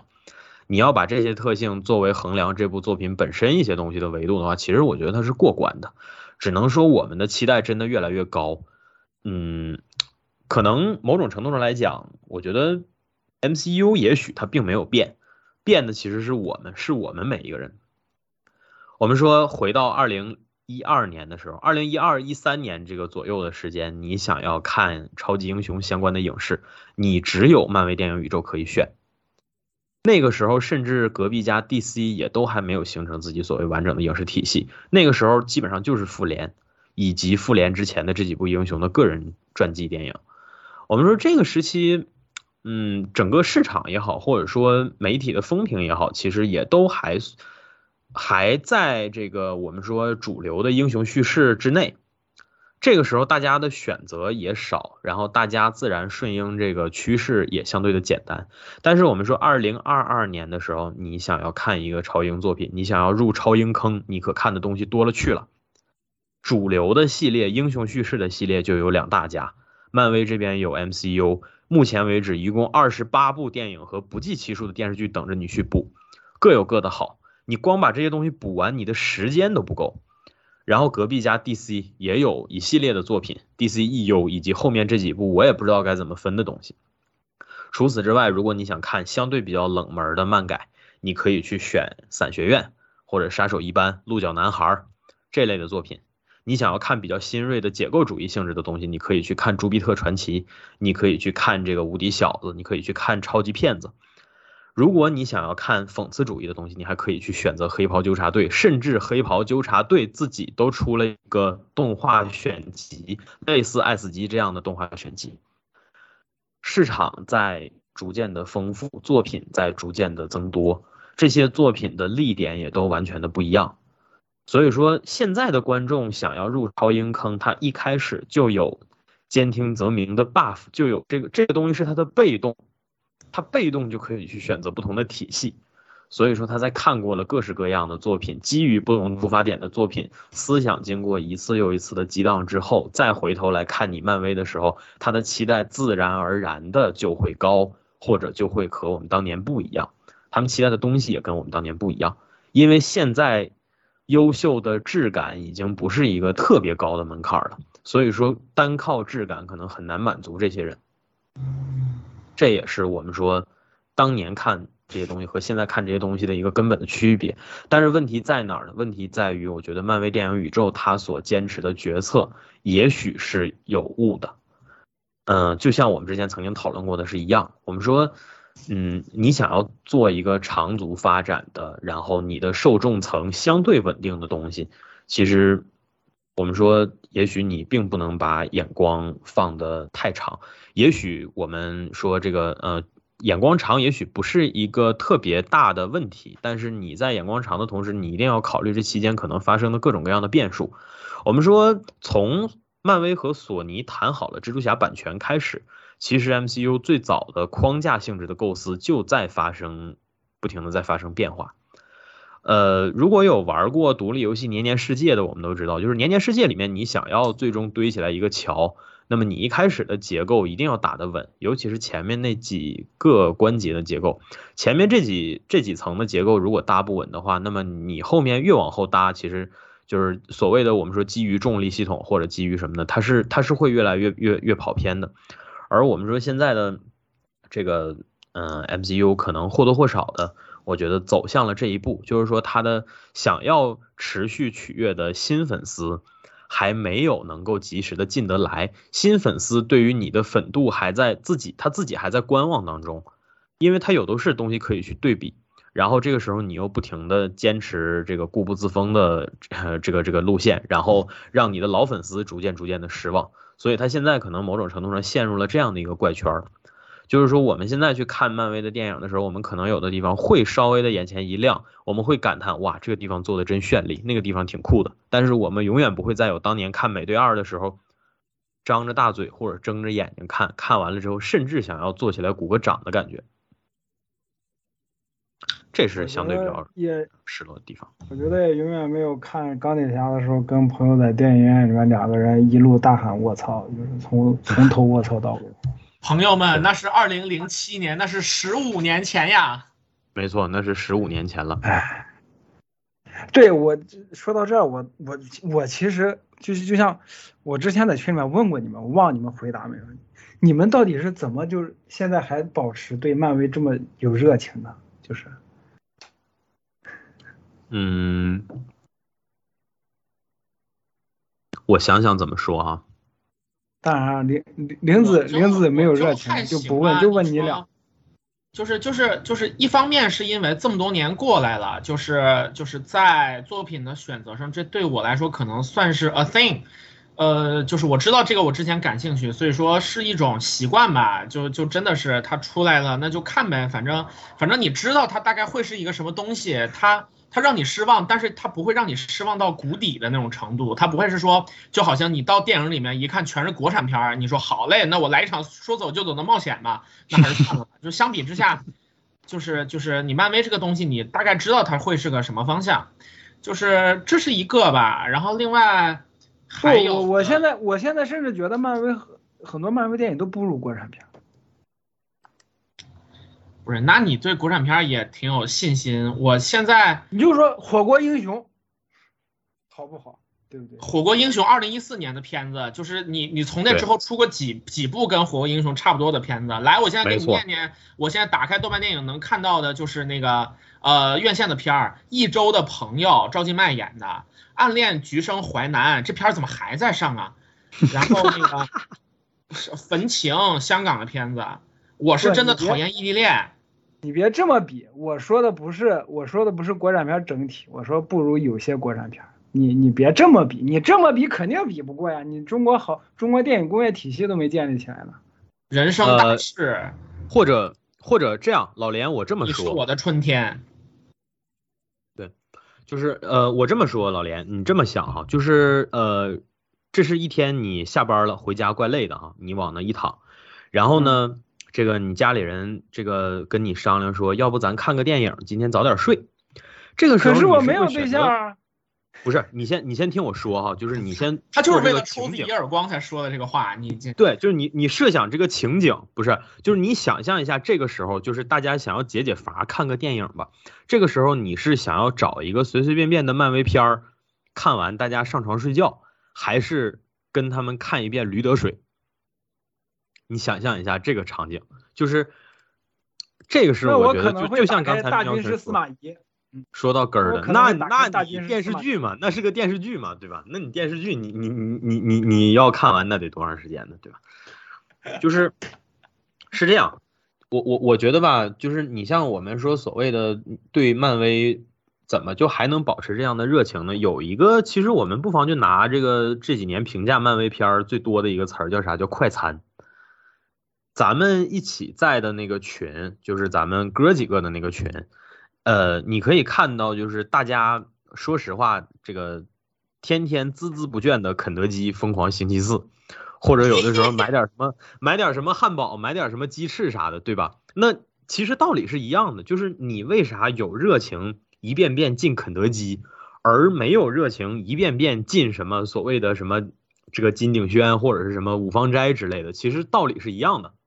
对，就是快餐之所以是快餐，它一定里头有符合咱们，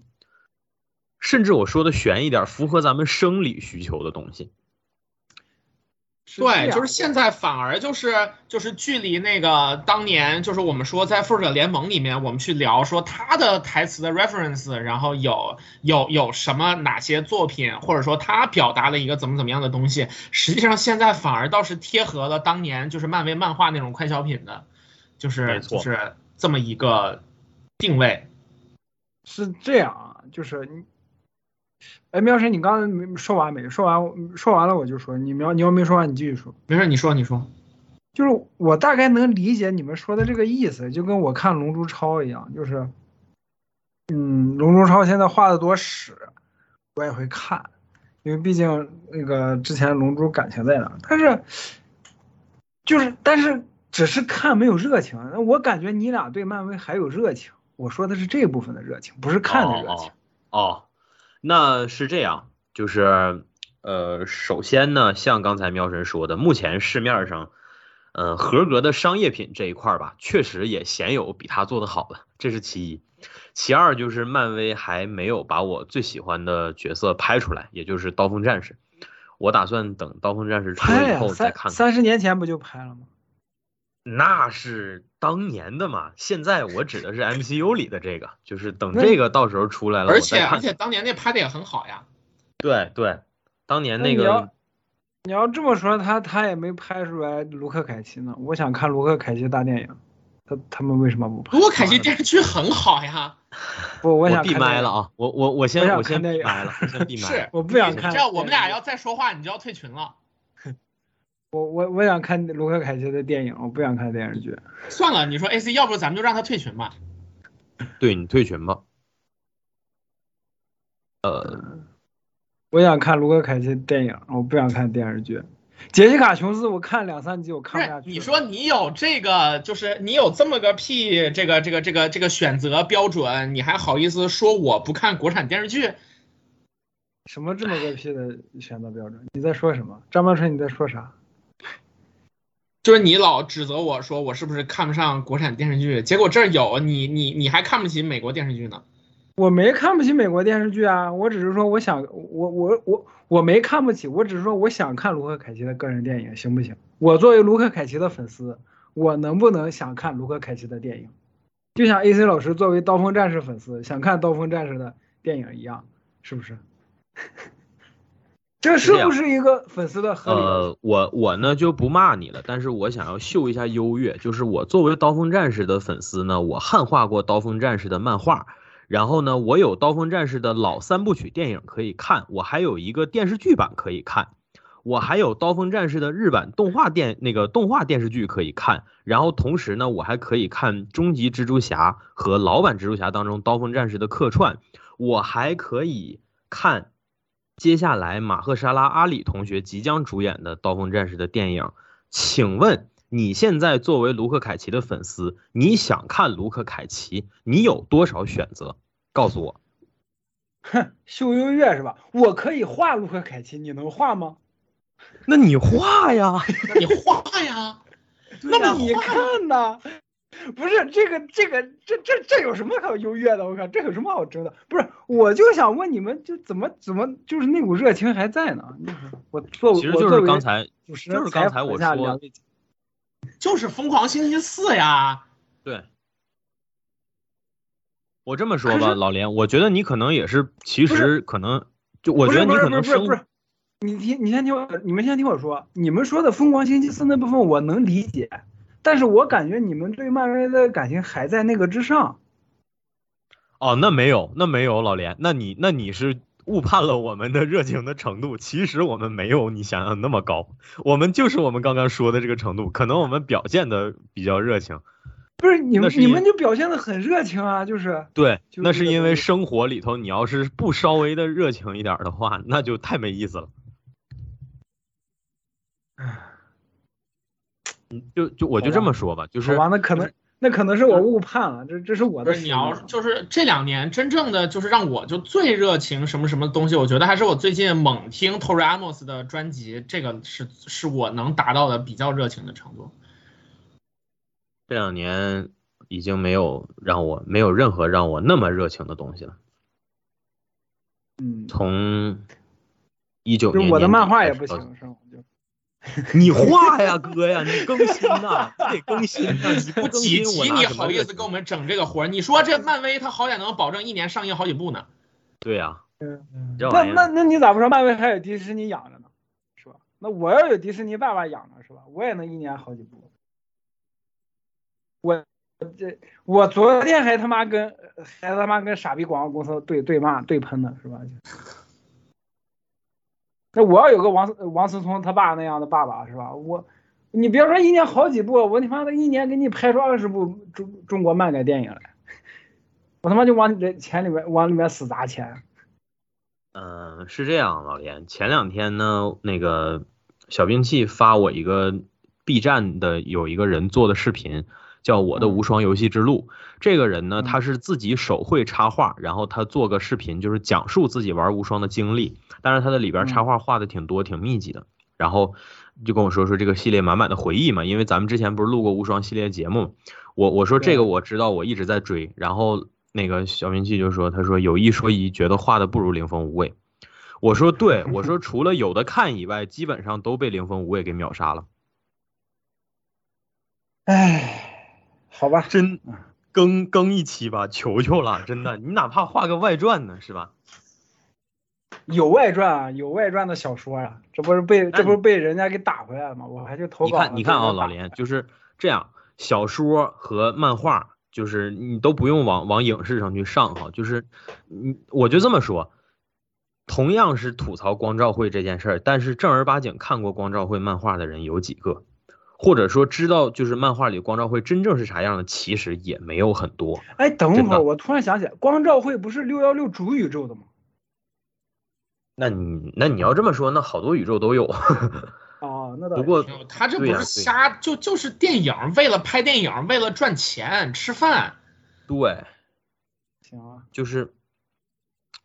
这就我我其实举这个例子，我是想说啥呢？我然后，然后那个什么，我我在这边就是办了那个影院的会员卡，然后我看三次，这三次我只要交了卡的费就都可以直接去看，每个月每个月十五磅，然后是包月，嗯所以说不花不不多花钱。它这个模式其实生态就挺好，就是其实就类似院线走那个流媒体平台那种模式嘛，对吧？啊一个对一个微微观的 subscribe，对，对对对，实际上就是还是就是资金池嘛，就是扩充自己公司的资金池嘛，他这个对呀、我靠！你要都像我们这儿似的，我们这儿影院都废了。现在我们这儿影院也也不是废，就是就是，虽然现在都复工也正常，但是客观上去看电影的人真的少了很多。你别说客观上，我都不进电影院，我现在都不想进电影院了。你知道我想去看《侏罗纪三》，我纠结两周，我没去，最后，而且这事儿不是说就是因为别的因素，就是我自己就没想，最后我就没去，我就想开了没去我。坏蛋连我坏蛋连我任何一个连二维动画上电影院，我电影院放映我都不放过的人，坏蛋联盟我都没去看，就是就就是不想进电影院了，嗯，费劲。所以其实，嗯，你想进个电影院，不是你想进个电影院，先要前两天要先做核酸，然后你你嗯你你进那个商场你要扫个码，然后到电影院门口还要再扫个码，然后这个全程你要戴着口罩，大热天的三十多度，我他妈戴个口罩，我图啥呢？对，我嗯，然后那个，其实其实我觉得咱们虽然这个地方看似好像是发散了，但是其实又说回来，《奇异博士》这个片儿，至少咱们目光所及的范围内，口碑有点滑，就是也不是滑坡吧，就是口碑不太高。我觉得这个也是一个因素。真心的，你想象一下，就是咱如果都是在影院看，我相信那个体验会比现在更好。对，你就包括当时我看《奇异博士一》的时候，因为因为那几年，说实话，应该是一四一五年左右吧。那几年，说实话，漫威的个人电影也没有好到说必须要去电影院看。然后，你包包包括后来我看了《美队二》之后，我都后悔我没去电影院看。还有一个后悔就是《奇异博士一》，因为《奇异博士一》我当时在电视上看，我说。我靠，这个视效这么好，那如果我在 IMAX 看，那得多好的体验啊！是的，是吧？嗯，其实我觉得其实其实就是，其实就是这个东西媒体错位了。奇异博士二这种视效片，包括奇异博士一，不管是一还是二，其实适合在电影院看。你在电影院看两三个小时，不是不是三个小时，这么多内容满满当当的塞在二两个小时里面，你在电影院看。根本不会意识到你在电影院里面坐两个小时，你就只会哇，就一路就光欣赏那个画面，你就一再加上那个剧情，然后你一路下来就是那种就是咱们之前提过那种冰箱理论嘛。你在电影院里面看，你就不会想那么多，你就会觉得啊不错不错，可能观感就会好很多。但是如果你在小荧幕上，不管在手机上、电脑上还是在电视上看，那个感觉是完全不一样的。这个其实说回来，就是喵晨前面说的，山姆雷米在这个片子里也算是使尽浑身解数的一个佐证嘛。就是，嗯，尤其是这个片儿作为一个拿恐怖当宣传点的片儿，其实它 jump scare 的地方特别多。你现在回头回想一下，真的特别多，甚至有的地方，我觉得为了要这个 jump scare 的效果，把大家的逻辑都给暂停了。嗯，我重点 mark 的一个地方是一小时二十二分那个地方，旺达在追他们。往这个光照会的总部外边追的时候，然后他们一道一道的过那些门都被撕碎了，但是有一个防爆门，那个防爆门降下来之后，旺达没有撕碎它，然后这三个人不往前跑，竟然直接停下来盯着那个防盗门上面那个防爆看，对，在那盯着看。那块儿其实我都觉得他最后最后他们看的不是最大的槽点，最大的槽点其实我是旺。旺达，你你跑啥？你腿折了，大哥不是大姐，你飞呀？你会飞呀？他们跑你飞呀？就是那节那节，我第一反应是这个，你知道吗？但是我知道他为什么要那样处理，因为制造那个情绪那个压那个紧张感嘛。我知道他为什么要这么处理啊。没错没错，就是其实就是 jump scare 的效果嘛。然后，嗯，所以很多地方就为了这些东西，这就是山姆雷米拿手的东西嘛。嗯，那你说他做这些东西，甚至有种这个返璞归真的感觉呢，对吧？你他做鬼玩人系列出身的，嗯，是是是，鬼玩人三部那三季美剧了，评价是一季比一季好。那那个系列其实就是山姆雷米的三板斧，就是嗯，有点荒诞搞笑，然后血腥，然后诡异，就是什么丧尸什么什么邪教什么乱七八糟，就这类东西嘛。就这啊，现在咱们做漫威的节目，我都不想展望什么了。哎呀，呃，我我觉得是这样，就是那个这个事儿比较难的地方在哪儿呢？就是你又不妨说回来，奇异跟铁人的对比，就是他俩作为这个前 MCU 和后 MCU 时代两个领军人物吧。呃，铁人呢是有完整的个人曲线，有个人弧光的。他不管是在自己的故事当中，还是在整个大事件当中吧。呃，其实内容都是相对更丰富的。铁人在自己的故事线当中完成了一个完整的成长的过程，甚至于到最后和自我和解的过程。然后他进入到整个大局当中的时候，其实就已经是在操心整个局面里头的事儿了。他自己的部分已经基本上解决了，但是奇异博士呢，是属于连自己的问题都还没有解决利索的情况下就被拉到这个大局当中来。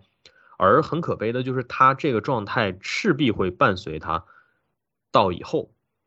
也就是说，未来《奇异博士三》也好，或者他出现在其他的作品也好，我相信未来还会有更多作品需要他的这些东西。不管他出现任何次数，他的定位是不会变的。这是他和铁人的区别。铁人虽然这个过程当中也有过一些让大家看的觉得要么觉得别扭，要么觉得委屈的地方，比如说在内战里头这一段，但是。铁人这个角色最终最终，你可以说他在四当中还是找到了他自己的所谓的 peace now time，对吧？其实上次我们做三国那期的时候，说到 peace now Time，那个时候其实想提这个事儿来着，就是这句话在呃内战也好，还是在复联二也好，就是其实也被频繁的提到嘛。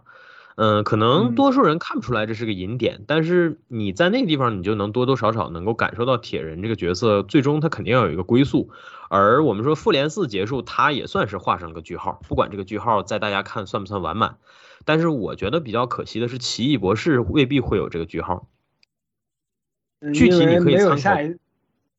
没错，而且下一次终局之战了。嗯，对，而且不光是就是不光是没有终局之战的事儿，而是他就是个工具人，他时时刻刻的定位，他就应该是，而且他一定会是个工具人。那他作为工具人，自然就是有工具人这些无可奈何的地方，就是我们前面所说的这些。这件事儿是不会变的，这是这就是奇异博士这角色相对比较可惜的地方。我们说大家都开玩笑管他叫肾虚博士嘛，因为在漫画里头他经常的这个，呃，需要为了某些事情需要使出浑身解数，然后之后可能就会颓靡很长时间这个样子，所以很多人管它叫肾虚或者是之类的，也有这个也有这个因素吧哈。这是最早的典故。我帮奇异博士想到了一个归宿，就是按照大家的这个说法，他就是哪里有难他帮哪里，那就是救苦救难的观世音菩萨，可以让他发个 宏愿，他说那个要渡天下人，然后天下人渡不完，然后他就一直当啊超级英雄。对他那个对他那个噬魂噬魂怪在他身上的时候，我第一反应这这这千手观音，就弗兰肯斯坦版天千手观音，是的，其实还有他们那个阿美阿美丽卡啊这个名字，不知道就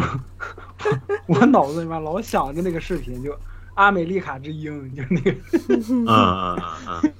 他就是用的身上的设计要素，其实就是这些东西嘛。他诞生的时间应该应该和那个呃，他应该比迈尔斯晚一点儿，但是他们应该差不多漫画是。里面漫画里面有这个。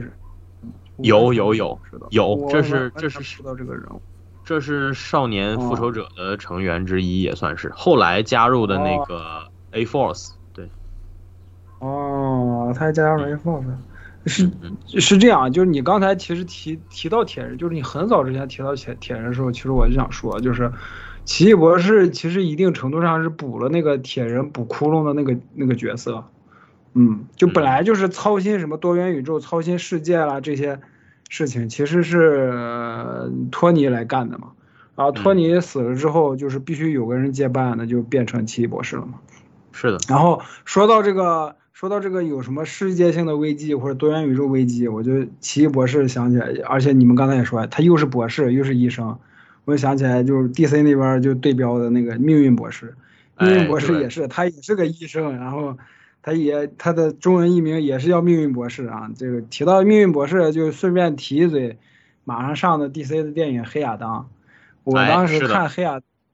对，就顺便提一嘴啊，这个就岔的有点远了。就是黑亚当那个预告片儿，其实我对黑亚当，我一开始特别好奇他们会怎么拍黑亚当，就是没人拿反派，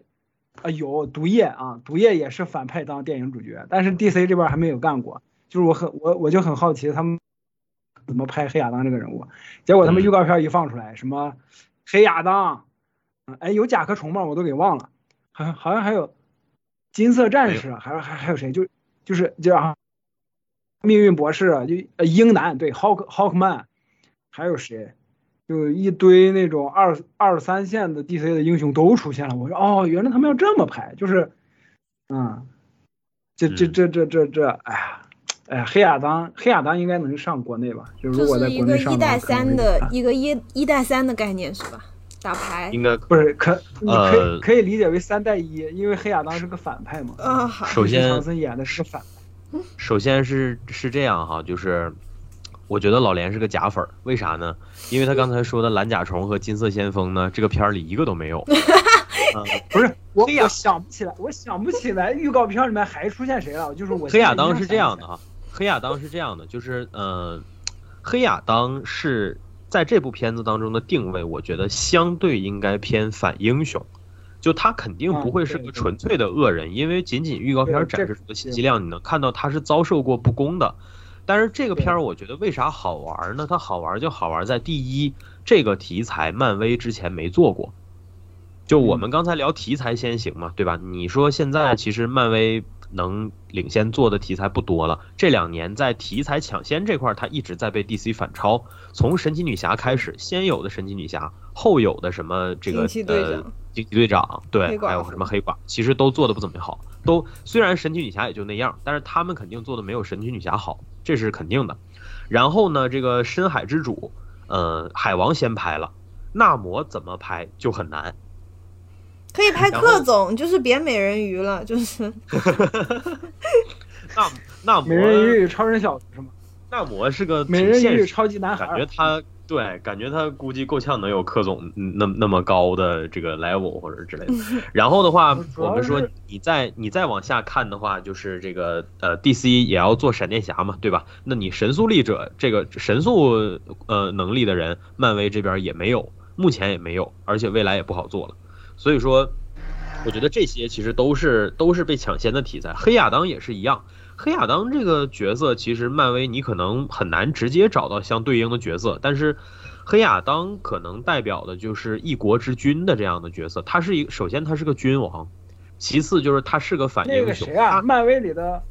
漫威里的毁灭博士啊，Doctor Doom。呃，你可以算啊，也也也也是也可以，啊但是算。Doctor Doom，但但 Doctor Doom 就不是反英雄了，他就是纯粹的反派。没错 Doctor 他是 Doom 听起来像德语的话就是傻博士，蠢货博士。嗯，就那个 dumb 那个词是吧？对。嗯，呃，黑亚当好玩的地方在哪呢？就是他作为反英雄，他为啥叫反英雄呢？他这个反，他的价值观和我们说类似什么惩罚者这种，他是不一样的。惩罚者类似这种，他虽然是所谓反英雄，但是他的反某种程度上还是对绝对正义的坚持或者说践行。但是黑亚当这个人好玩的地方是他的立场是跟着时时局变的，所以老连刚才提杜姆，确实他俩也有这个异曲同工之处吧。嗯，你就像说都是自己带着一个国家，他眼睛里头可能更多是我怎么在复杂的时局之内做出合适的选择，保证我和我的国家逐渐的发展或者说是强大。所以说这个视角在超英题材当中目前还没有能做得出来的。我原本期待黑豹能做得出来，结果哎，啥也不说了，这事儿我挺伤心的，真的。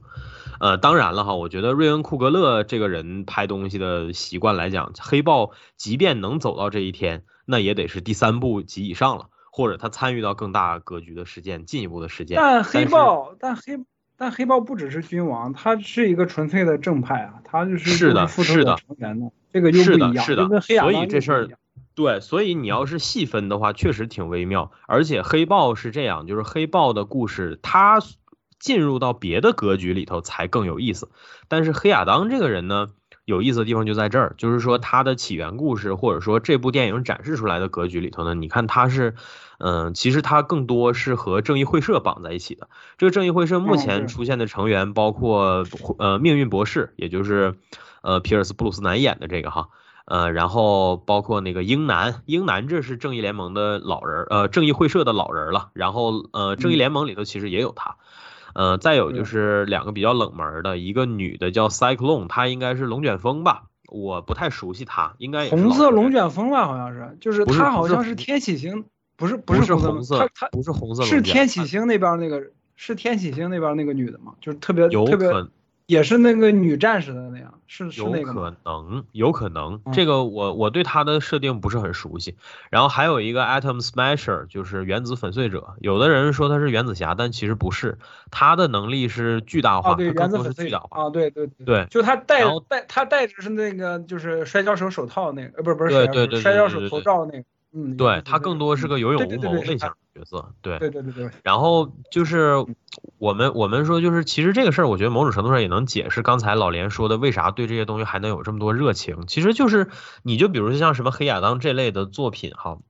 虽然你能想到这个角色的能力什么的表现或者之类，但是以他作为个人作品去讲故事的这个视角，之前可能只在漫画出现过，而且漫画也做的都不怎么好或者比较一般，否则他早就为人所熟知了。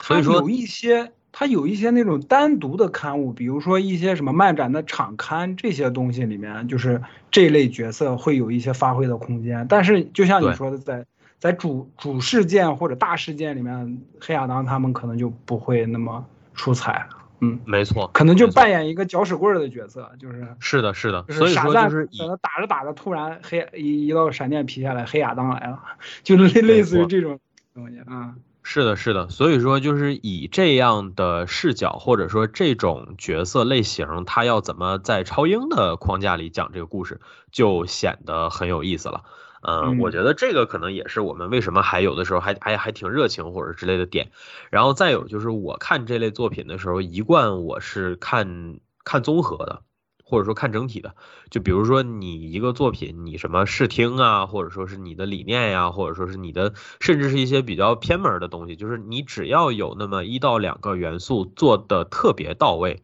那你就能戳到我。就比如这次奇异博士，其实它呈现手法，我觉得很可以。嗯呃，怎么觉得很可以呢？就是第一第一个第一幕戏啊，第一幕戏他给奇异博士这个腿上这个贯穿伤一个大特写，给这个血淋淋的伤口一个大特写。这个特写传递的信息就是这部电影当中的暴力量级不是开玩笑的，它可能嗯没有到 R 级，但是它在 within PG 十三的范畴之内，我做到极限。嗯，这是我们说你带着镣铐跳舞也该有的态度嘛？这就是其他那些循规蹈矩的导演不会选择去做的部分。对，嗯这是可能我们的热情的来源吧，我觉得可以这么说。啊，就是，嗯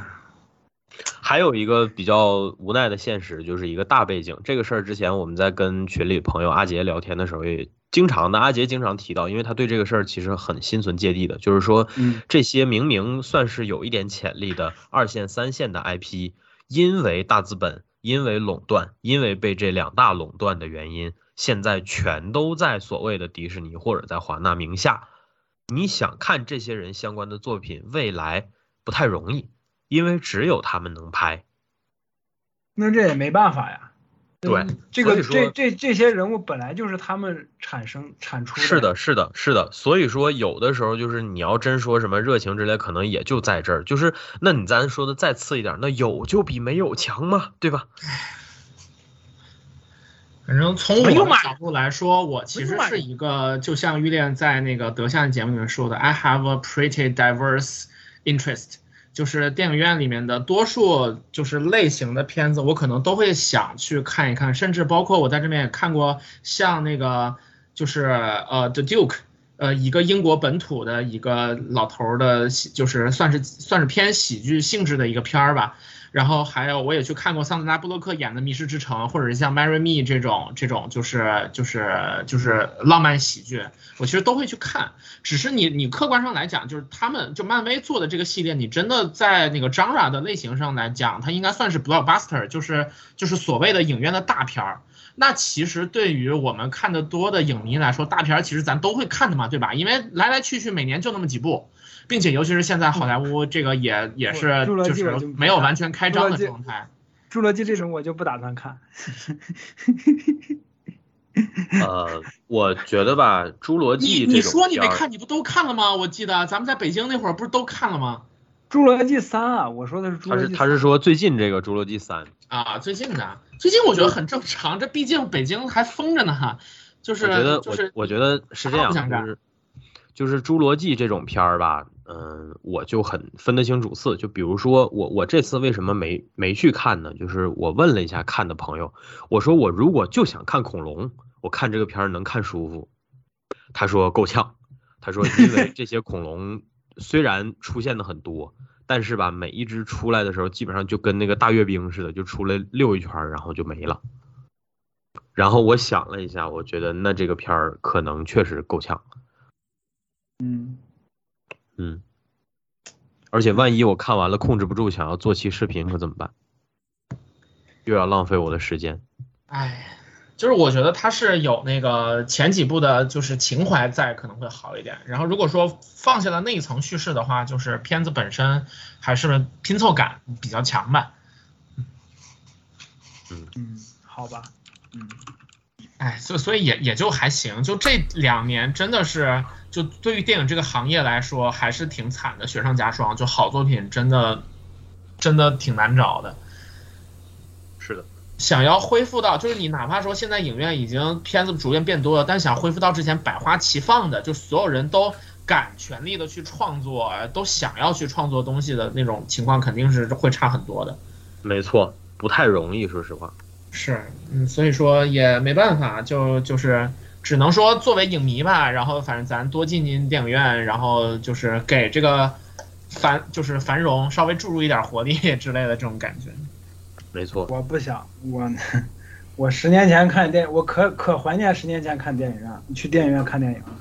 包场啊，没人嗑瓜子儿，没人吃炸鸡，没人没人给自己女朋友科普啊，这是啥？我一个人坐在里边看电影，可爽了。不是，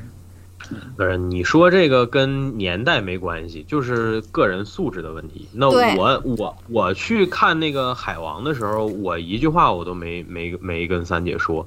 然后出来了以后，她也不问，她唯一问的就是这首歌怎么这么好听。那你怎么回答啊这他的呢？我说我也不知道，因为我好久没有听 Skylar Grey 的歌了，而且我不愿意相信这歌是他唱的。就是这真的，这个过年的时候我去看狙击手，我后面坐那男的跟他跟他女朋友从头说到尾。这哥们儿为了能在电影院里面跟他女朋友说说说上两个钟头，他绝对之前看了枪版，或者跟别人看了一遍，从头说到尾，关键节点那个信息那个密报谍报藏在哪儿，他都告诉他，就剩几秒钟了，那个镜头就出来，他告诉他女朋友藏在哪。当时我那个火蹭就起来了，我靠！没事儿，老连是这样，就是如果我这个月成功到了北京，而且能够约上你的话，咱们看《奇异博士》的时候，我也会不停的跟你说的，因为我之前也看了枪版。可是，可是《奇异博士》没有在国内上映啊。呃，这是举例子嘛，就是如果上了，我也会疯狂剧透的，不是为了别的，就是为了恶心人。那你应该去挑一点那种悬疑片儿啊，什么警匪片儿呀之类的 哎，的。凶手就是他啊！我我之前是那样的，就是我我室友在这儿住的时候，他有的时候那个用电视看那种就是什么罪案类的东西嘛。然后我一般回到家的时候，就是我进屋了，我看着电视，我就就我我没跟着一起看，我也完全不知道。但是我闭着眼睛，就是电视上是谁，我就直接指他，我说我说就他是凶手。你就是纯恶心人。对，你就是纯坏。对不是我这关键我我这个事儿从来没有严重过，所以说也还好，就是而且他也习惯了我这么贱了。所以他就搬走了，是吧？哦，原来这样。哦，对了，连连连，我刚刚不小心，就是我 Skype 闭麦了，但是我的 OBS 不小心还是录到了我的那个麦里面的声音，所以可能刚刚的那一段你可能需要用喵晨录的 Skype 里面的那个语音。我的 OBS 有一些我和阿金聊树底下长蘑菇的事情。可是我没听见啊。哦哦，OBS 里有是吗？对对对，因为我哦 OBS 行行行行收行就对直接收麦克风。行行行，回头处理一下。嗯嗯，对，行，就这那段处理一下。行，嗯，那感觉感觉也差不多了，真的。我感觉这是唯，这是第一期聊漫威聊了九十分钟就没了，聊没了。嗯，是的，而且黑寡妇都比这长，同志们。黑寡妇那么烂的票，你看负一百你看老连没有，我其实也是因为咱们是收着聊，就是说那个没有对于他的情节就是完完全的展开吧。是的，是的，嗯是。就是而且而且我跟我跟你讲，其实这就是问题，你知道吗？就如果他真的一直问题都很不一样，就他即便是差，但是他如果差的非常不一样，那你也可聊的也多。但是现在的问题就是，对，实际上很可能有一些问题，咱们在黑寡妇那期都说过了，知道吧？实际上客观来说，就是就是奇异博士没有那么差，就是但是就是对哎呀，反正我是给满分的啊、我特别看不起那些自视甚高的文艺工作者，然后仗着自己不是多看了几部电影就对奇异博士口诛笔伐，我很看不起所以我决定给满分。推，不是 A C 老师，咱说咱摸着良心说，你给了满分，结果 你批奇异博士批的比我跟张苗晨都多啊！我哪批了呀？我是夸好吧，我更多是夸好你。你难道真的你不是在阴阳吗？我没有，我没有，我没有，你不要对我这么大偏见好吧？我说实话啊说实话啊，就是咱我现在对漫威这么失望，不是因为看电影看的多，或者说看的优秀的电影看的多，是是因为漫威它一开始起点非常之高，它的起点嗯高到了超过了百分之九十的电影，是因为这个啊，其实是因为这个。我觉得他的最开始也没有超过什么百分之九十的电影，只能说是因为它、有啊它的漫画有这个联动，实际上他剧集的水准，我觉得并没有高到就是说，哦，影史上特别特别牛逼我说的这个高我。说的这个高指的是《复仇者联盟一》，《复仇者联盟一》跟二那个时期。嗯他之前，呃咱说实话，之前的之前的单人电影其实也没多好看。他吧，我觉得是这样，就是当年评价之所以那么高，还有一个因素就是它的战略意义可能更大。对，因为我觉得它是整个其实说我就我只说我就是自己啊，就是 A 己 C 老师用的是战略意义这种听起来比较中性的词，在我看来，就是他当初饼画的很漂亮，所以一开始你觉得哦嗯啊，然后加上你心中的那种期待，所以显得非常的林子，我给你。解释一下，因为你没有你没有系统性的看过漫威前期的作品，它是这样，他是在单人电影里面布局，就是战略那部分，就是画饼，就你说的画饼，然后在复仇者联盟一跟二的时候达到了一个高潮，这个高潮有多高呢？虽然很多人批复仇者联盟呃复仇者联盟二不好看，但是复仇者联盟一跟二现在回头回去拉片儿，会发现他们把就是在这个之前把之前单人电影里面的一些线索收集中收束在这两部复仇者就是多人的群像的电影里面，收集的非常好，而且他那个技巧之高超，我说的我我说的是就超过百分之九十的电影说的是这一部分，这你知道个其实你知道你这样说，就是就是我没有别的意思，不是说它不啊好，而是我觉得你这种。呃，论述方法首先是有失公允的，因为百分之九十的电影不做这件事儿，这是其对啊一。对啊，这就是这就是他优秀的地方啊，开天辟地啊。嗯，其二，我并并不认为开天辟地就是优秀的意思。嗯，原因在于什么呢？就是就是我始终有一个看法啊，就是不管是系列剧集也好，嗯还是怎么样也好，它作为一个，比如说它作为一部电影存在，它应该要有一部电影本身要做到的事情，然后才是它加分的地方。但是是这样，MCU 先，林林林子，你先是这样，你先把《复仇者联盟一》跟二之前的东西看了之后，然后再来看我这个说法说的对不对。你先听我说完嘛，你先不要看凯奇，我知道你说的意思，我知道你说的意思。那我想说的是什么意思？一部电影应该有它在这一部电影里面要完成的东西，是然后之外的东西就不是电影了。你想说的不？是，那你想说什么？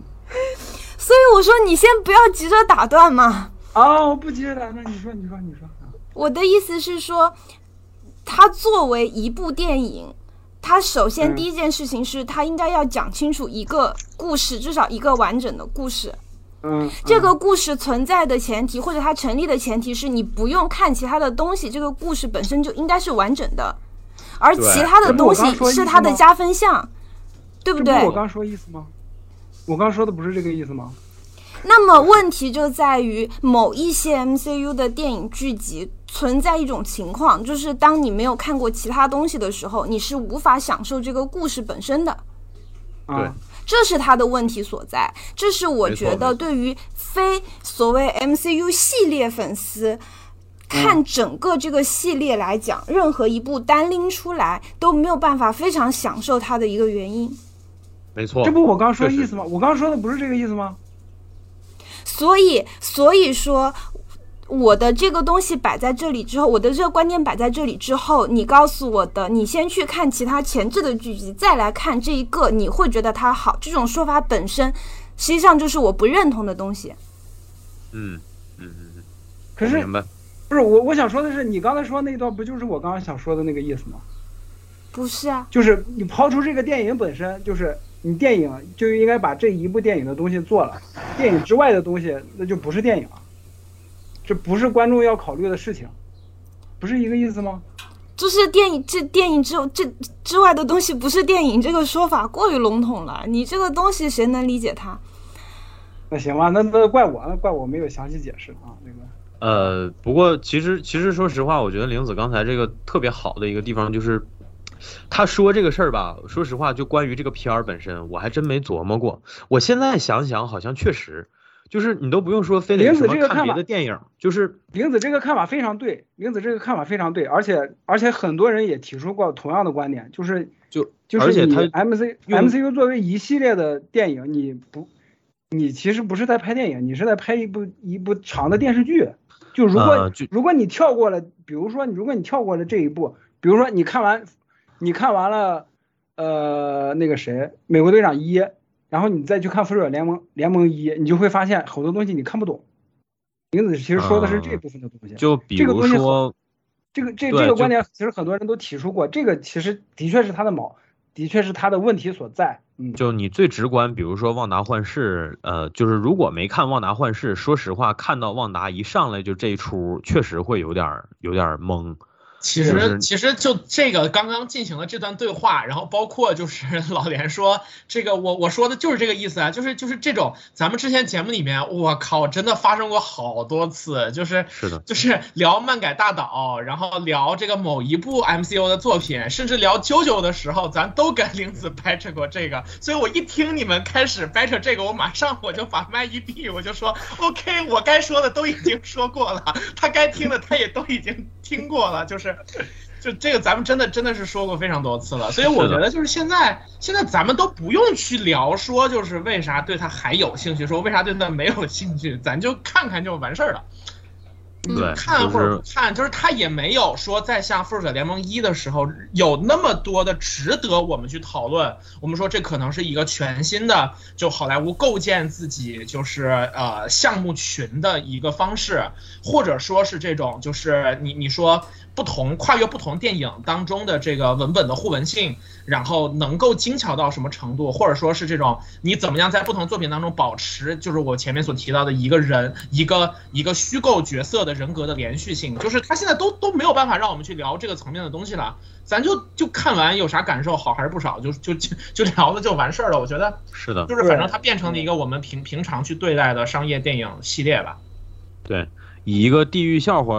呃作结的话，就是说这个后面大家给光照会宇宙的诸位办葬礼，然后纷纷在他们的墓碑后面印了一行中文字儿，叫“此生无悔入漫威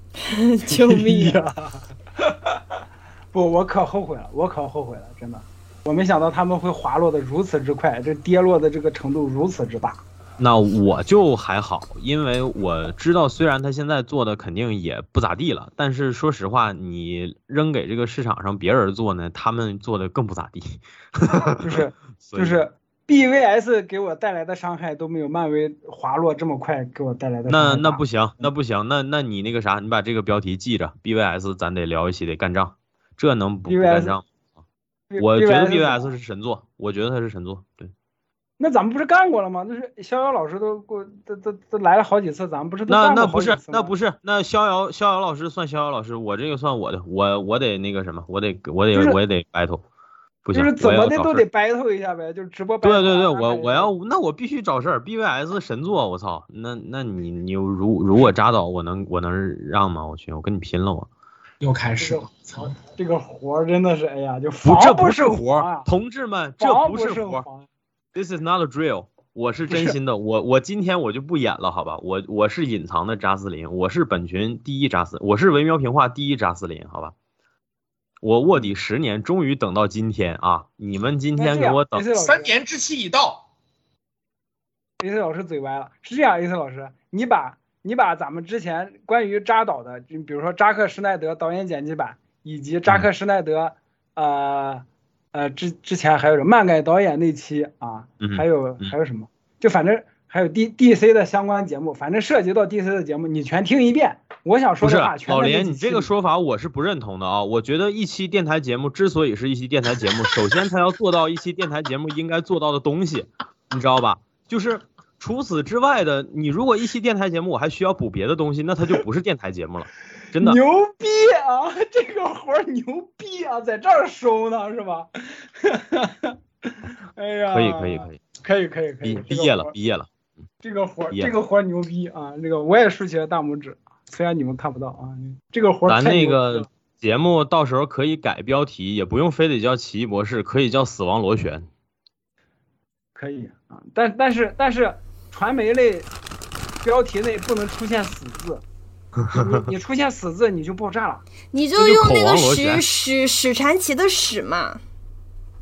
啊啊啊！对对对对对，死亡螺旋。哦，对，死亡螺旋是吗？有道理，我记一下反正其实说回来吧，就是我是完全赞同玲子刚刚所说的那个东西的。我本身也觉得，就现在那个你让别人说看漫威，然后就是刷了一下说看前面二十几部，本身也是非常 ridiculous 的一件事情。我呃也，但是我也同意，但我也是就是不是反对玲子，我也嗯我也不是反对玲子，我也很同意这部分，因为对，就是我们现在所以说大家其实心里面都它更多。变成了一种随缘的事情。就是呃，你你你这么多年看起来了，那就往下看呗。就是你假如说你 也有一种被绑架的感觉，就是你新的不看，回头那那还得再补，反而也变得费劲了。那不如就反正他他每出了就看一看。那假如说没看的人，就是就是可能也就也就没看了。而且我我觉得其实就现在他出来这些东西吧，你说拉着非要就是你在大街上跳舞，然后非得拉着所有人来一块跳，也不是很有这个必要。尤其是现在的 MCU 这些东西，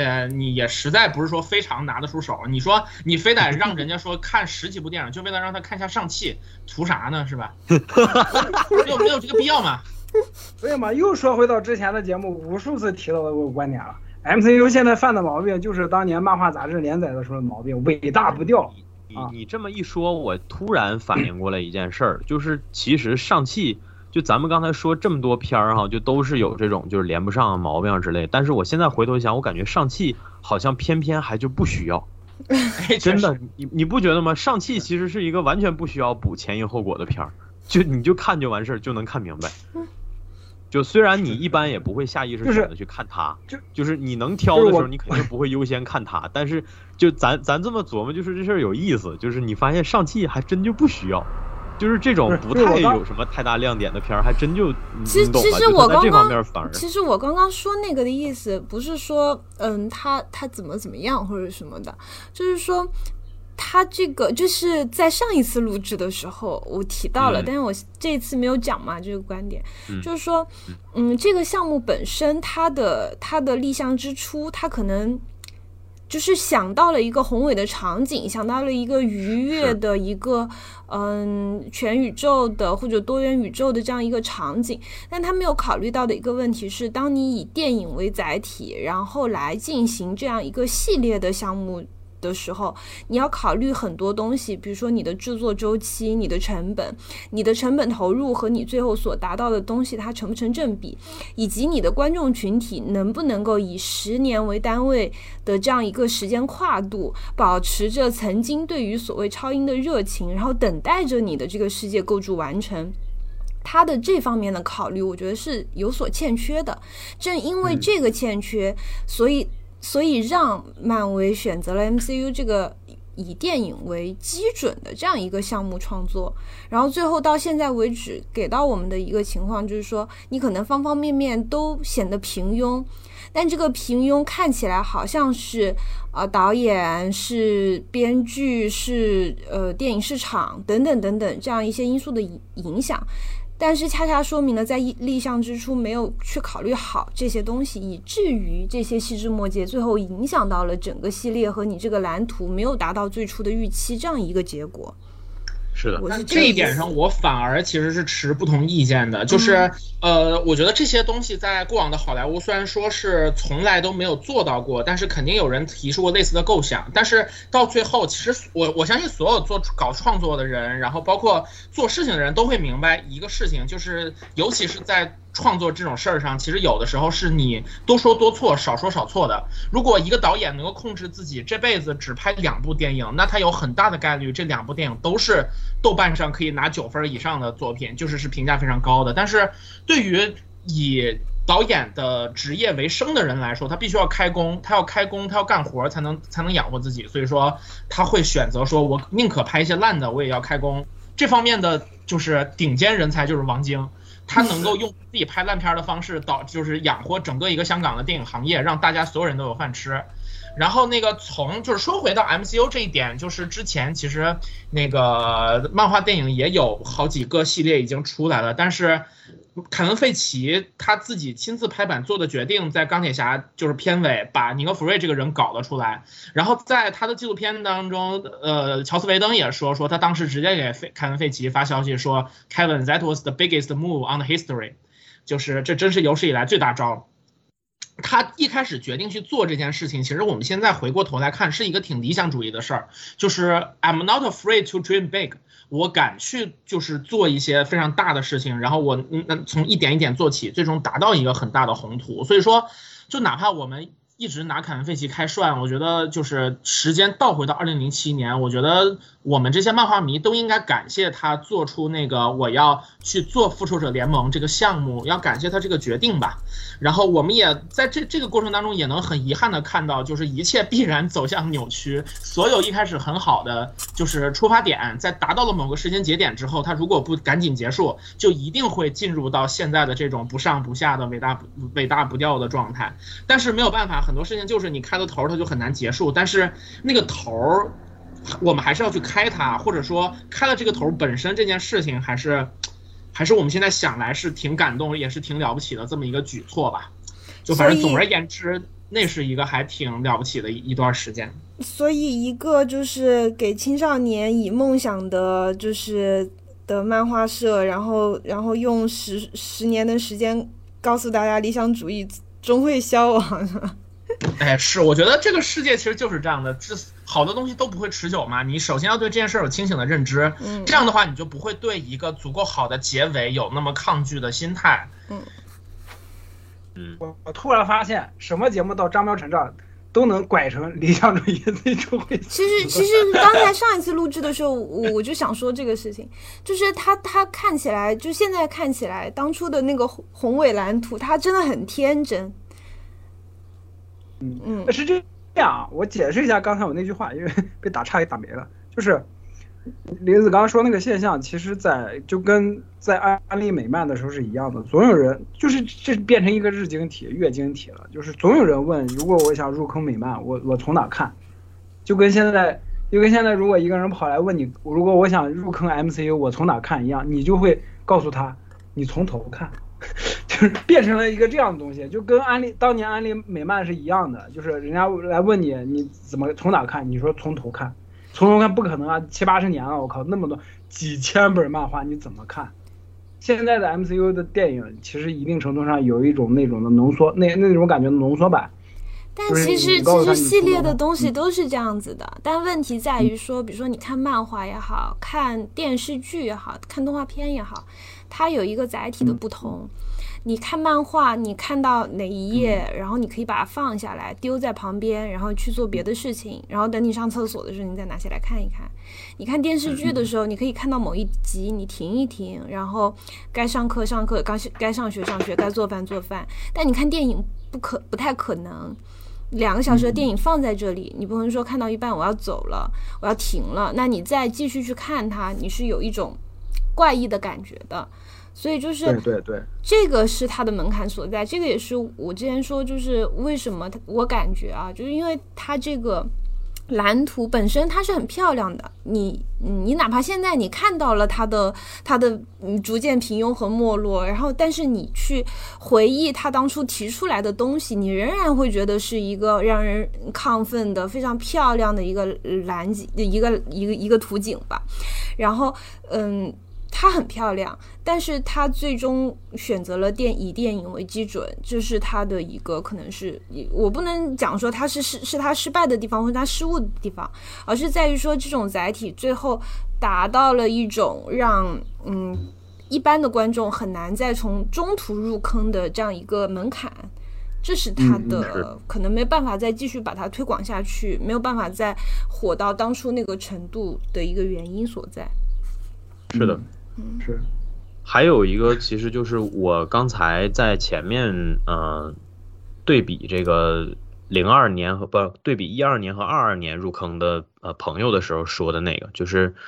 嗯，你一一二年的时候，这个甚至也可以结合喵晨说理想主义嘛，就是你一二年入坑 美漫，或者说你入坑这个美漫相关的影视的时候，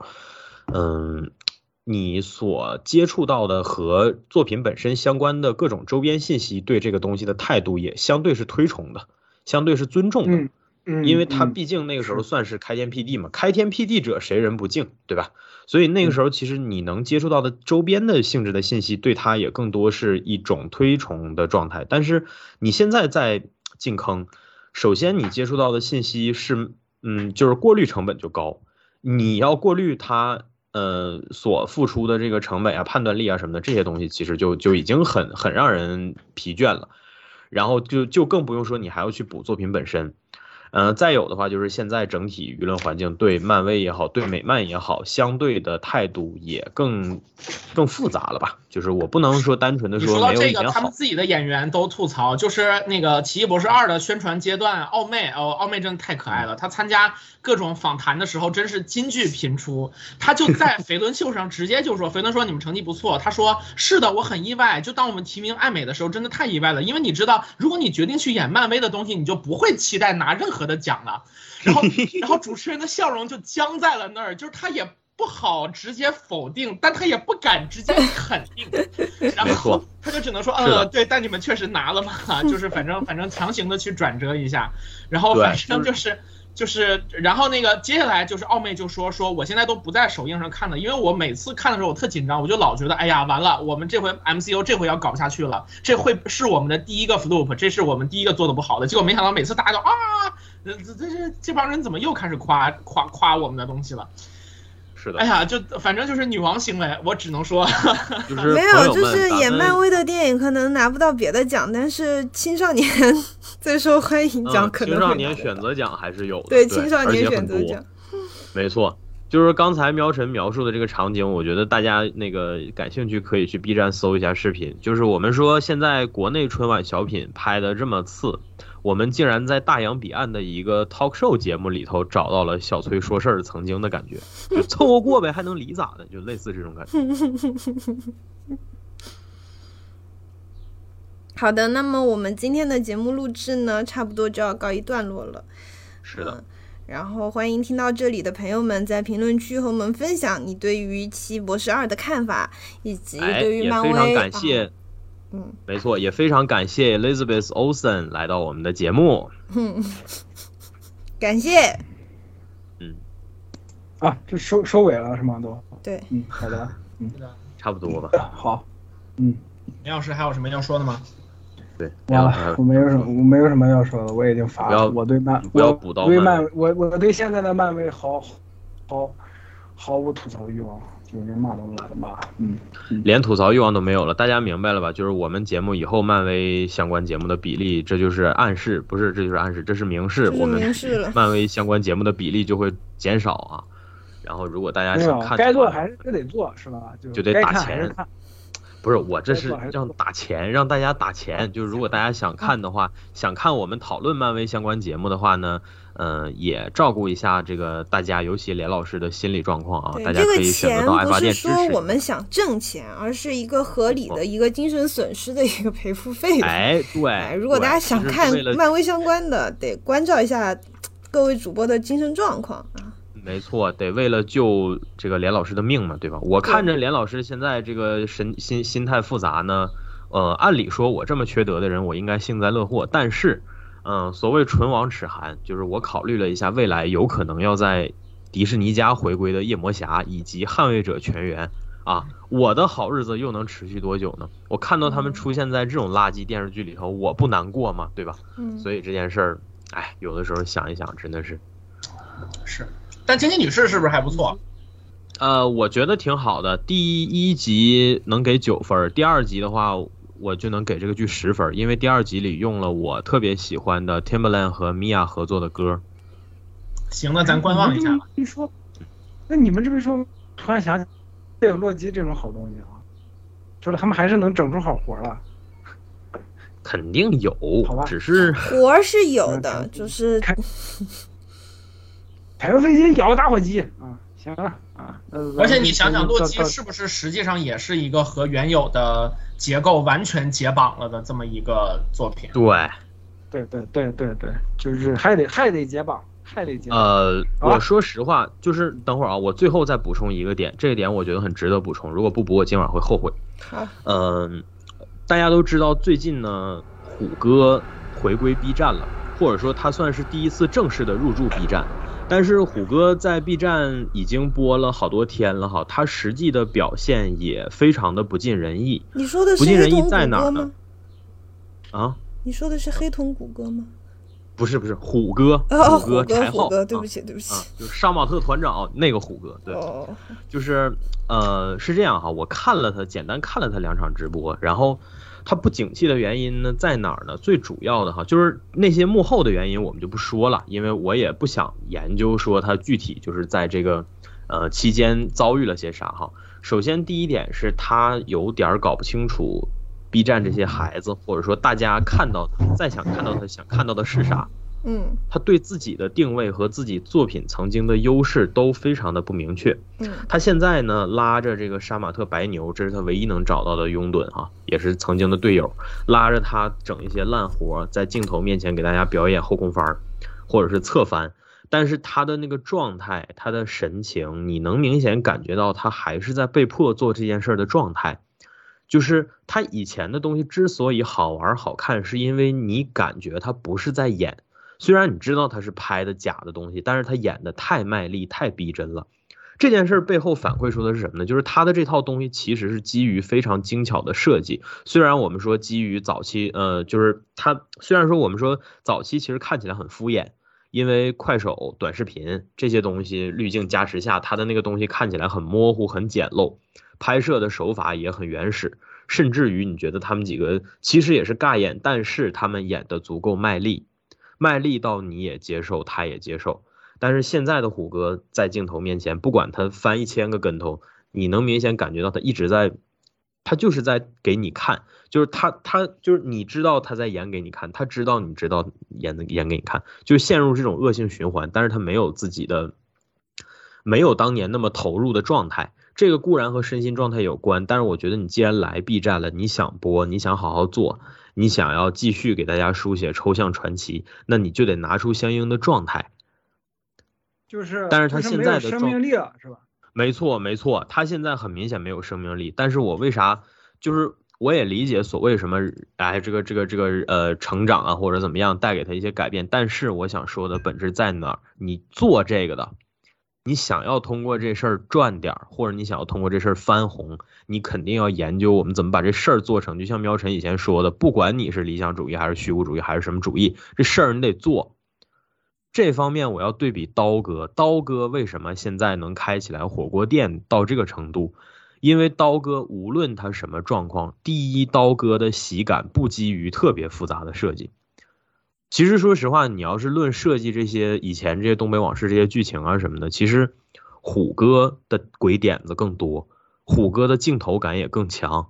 刀哥说实话，在以前虎哥那些视频里头，他更多是个混子的角色，但是。刀哥对于自己曾经的作品给大家留下的印象，以及让大家形成的期望是啥，他非常明确，他自始至终都很明确。不管他在 B 站咬打火机罚款被封号这些事儿之余，他每次只要出现在直播间里或者出现在大家面前的时候，他的状态是对的，他摆出的状态就是大家想看到的状态。这是两个人本质的区别。也是工作状态的区别，这就是为什么现在刀哥越走越高，但是虎哥已经不行了，所谓的没活了，根本的区别在这儿。我想说的是，基于刚才其实玲子也好，连老师、喵晨，我觉得我们今天晚上讨论了这么多吧，这么坎坷吧，其实 MCU 现在面临的困境，某种意义上来讲，跟柴浩、跟虎哥是一样的，他要琢磨一下这个问题，就是接下来我的作品当中，我怎么去。给大家大家最想看的东西，而不是我认为大家想看，或者说而不是我演给大家看，好吧？说实话，在咱们电台也好，或者说在节目外也好，我们提抽象、提东北往事这些东西提了很多次了。以前甚至还壮志雄心的想要做一期抽象相关的节目，但是随着今年大家的时间逐渐的变少，或者说是各自为各种事情所累吧。我觉得这个机会其实并不太多，所以说今天抓这个短小精悍的这个机会，给大家稍微的说一点儿跟这个抽象相关的内容，也是算是这个虎和刀他俩现在的现状吧。但是他俩的现状非常直观的能体现出你想要做一个类似的事情的时候，你应该有怎样的状态，或者你至少你要清楚关注着你的人想看到的是啥，仅此而已。那然后我在本期的录制时间里，就是浑水摸鱼的，呃，缝了一个猪脑袋。对，我在我在本期录制时间里把萝卜矿坑打过了，干虽然死了，没拿到隐藏徽章，嗯，我酸了，我也想，我也想过。你们谁能帮我过一下？你早过了，你早过了，我没过，演我到就知道演，不是，演我真没过你就是柴号，我真没过，我现在还在还在六，我保全派出没打过，我靠，你你什么时候形成了我打过的错觉？嗯我以为全世界就我没打过了。好啊，好可爱啊那是猪啊，那不是 kiwi 啊，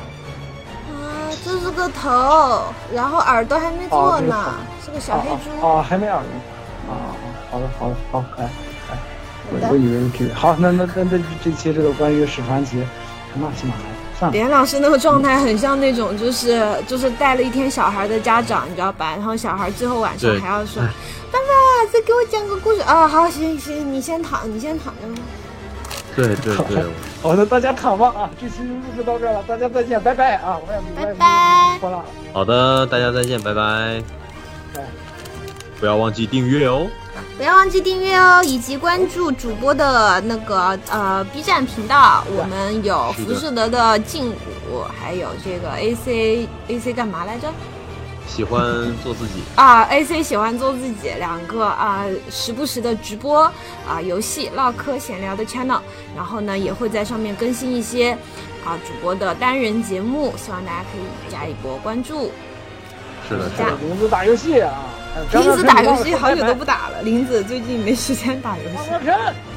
哎，你说我直播打毛线会有人看吗？张大春不哎服我觉我觉得玲子你可以那样，就是你可以把你做的这个过程就尽可能的把它录下来，嗯，然后就是后期你稍微速度调快一点，然后放上去，会这个会有人看的，就是就是羊毛毡嘛，手工区嘛，你投手工区就行了。好耶，好对之，后就是手工区 up 了，包括拼那个乐高什么的都可以行。，哎，好好主意。张大春，你没有说再见。张喵晨刚才对着麦克风说：“我操你妈的，再见了几回了都听不见。好了，怪我，怪我。”没有，他真的没有再见，我真的没有听到喵晨的再见。然后那个就喵晨，是大家你没开麦，张喵晨，你是黑父王是吗？你现在才开了。时间没开麦，我我说我怎么说了三四遍都没有人理。啊，行行行，我的问题。然后这个这个是这样，就是那个咱们如果有嘴呢？我的嘴呢？宝娟，我的嗓子。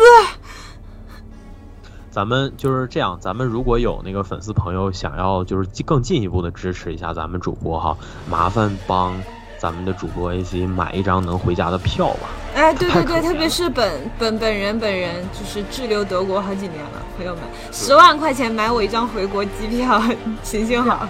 我们我们有我们粉丝的专专属渠道打钱，打专属打钱渠道就是我们的爱发电啊，粉丝专属不是粉丝还打不了的，倍儿有面。啊。对，就是我已经开通了好几个项目了呢，都都没有人打钱。那个，我觉得吧是这样，就是人贵有自知之明，你想要让大家打钱，你先更一期零风无畏吧，我求你，真的。行啊，这个 NBA 这个工光作如果敲定的话，我就画一个画一画零风无畏啊。时光都他妈快脱，时光都他妈快脱粉了，好吧我们？录下来了哈，我们这段录下来了。对，不是，你看无双大蛇咱也不更，完了之后那个那个啥也不更，那个那个。你别说了，还有粉丝追到 B 站动态给我评论呢，说零分无畏啥时候更？我压力贼大，我我现在也有人追更我追就我我个人观后感也有人追更，我他妈的哎，我咋整？对我也是追更的其中之一。对呀、行了行了行了，咱这内部都都追更，我操！这这期就就这样了，这是是安吉够使。行，就这样吧。那个感谢各位听众老爷们的收听，我们下期再见，拜拜。拜拜。啊啊，每期保留啊。好的，本期节目就到这里，感谢大家收听。喜欢的朋友不要忘记点赞、收藏、关注“维喵评话电台”，荔枝、网易云、喜马拉雅以及 Podcast 和 Castbox 同步更新。微博、B 站搜索关注“维喵评话”即可收看精彩幕后花絮及主播日常，也可以进入爱发电网站搜索并助力“维喵评话”。我们感谢每一位粉丝的支持与期待。维喵评话说点有意思的事儿，我们下期再见，See ya。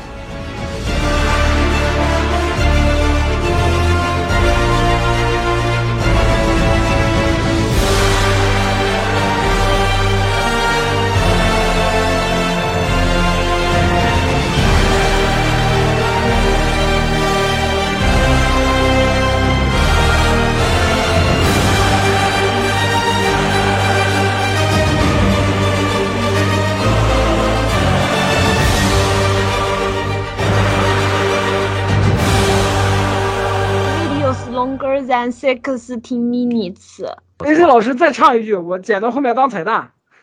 喜马拉雅，我操你妈！喜马拉雅，我操你妈！喜马拉雅，我操你妈！亚拉索，我操你妈！好的，当彩蛋。那 放到正好呢，我的晚饭也做好了，我就先行告退了，朋友们。好的，拜拜了，你林子们老师。你们谁下一下 Skype 里的视频发给我？我家网你自己下呀，太拉，录都我下不下来。我每次下 Skype 视频我都下不下来，不是我不下。好的，彩蛋录制完没关系我错了，拜拜。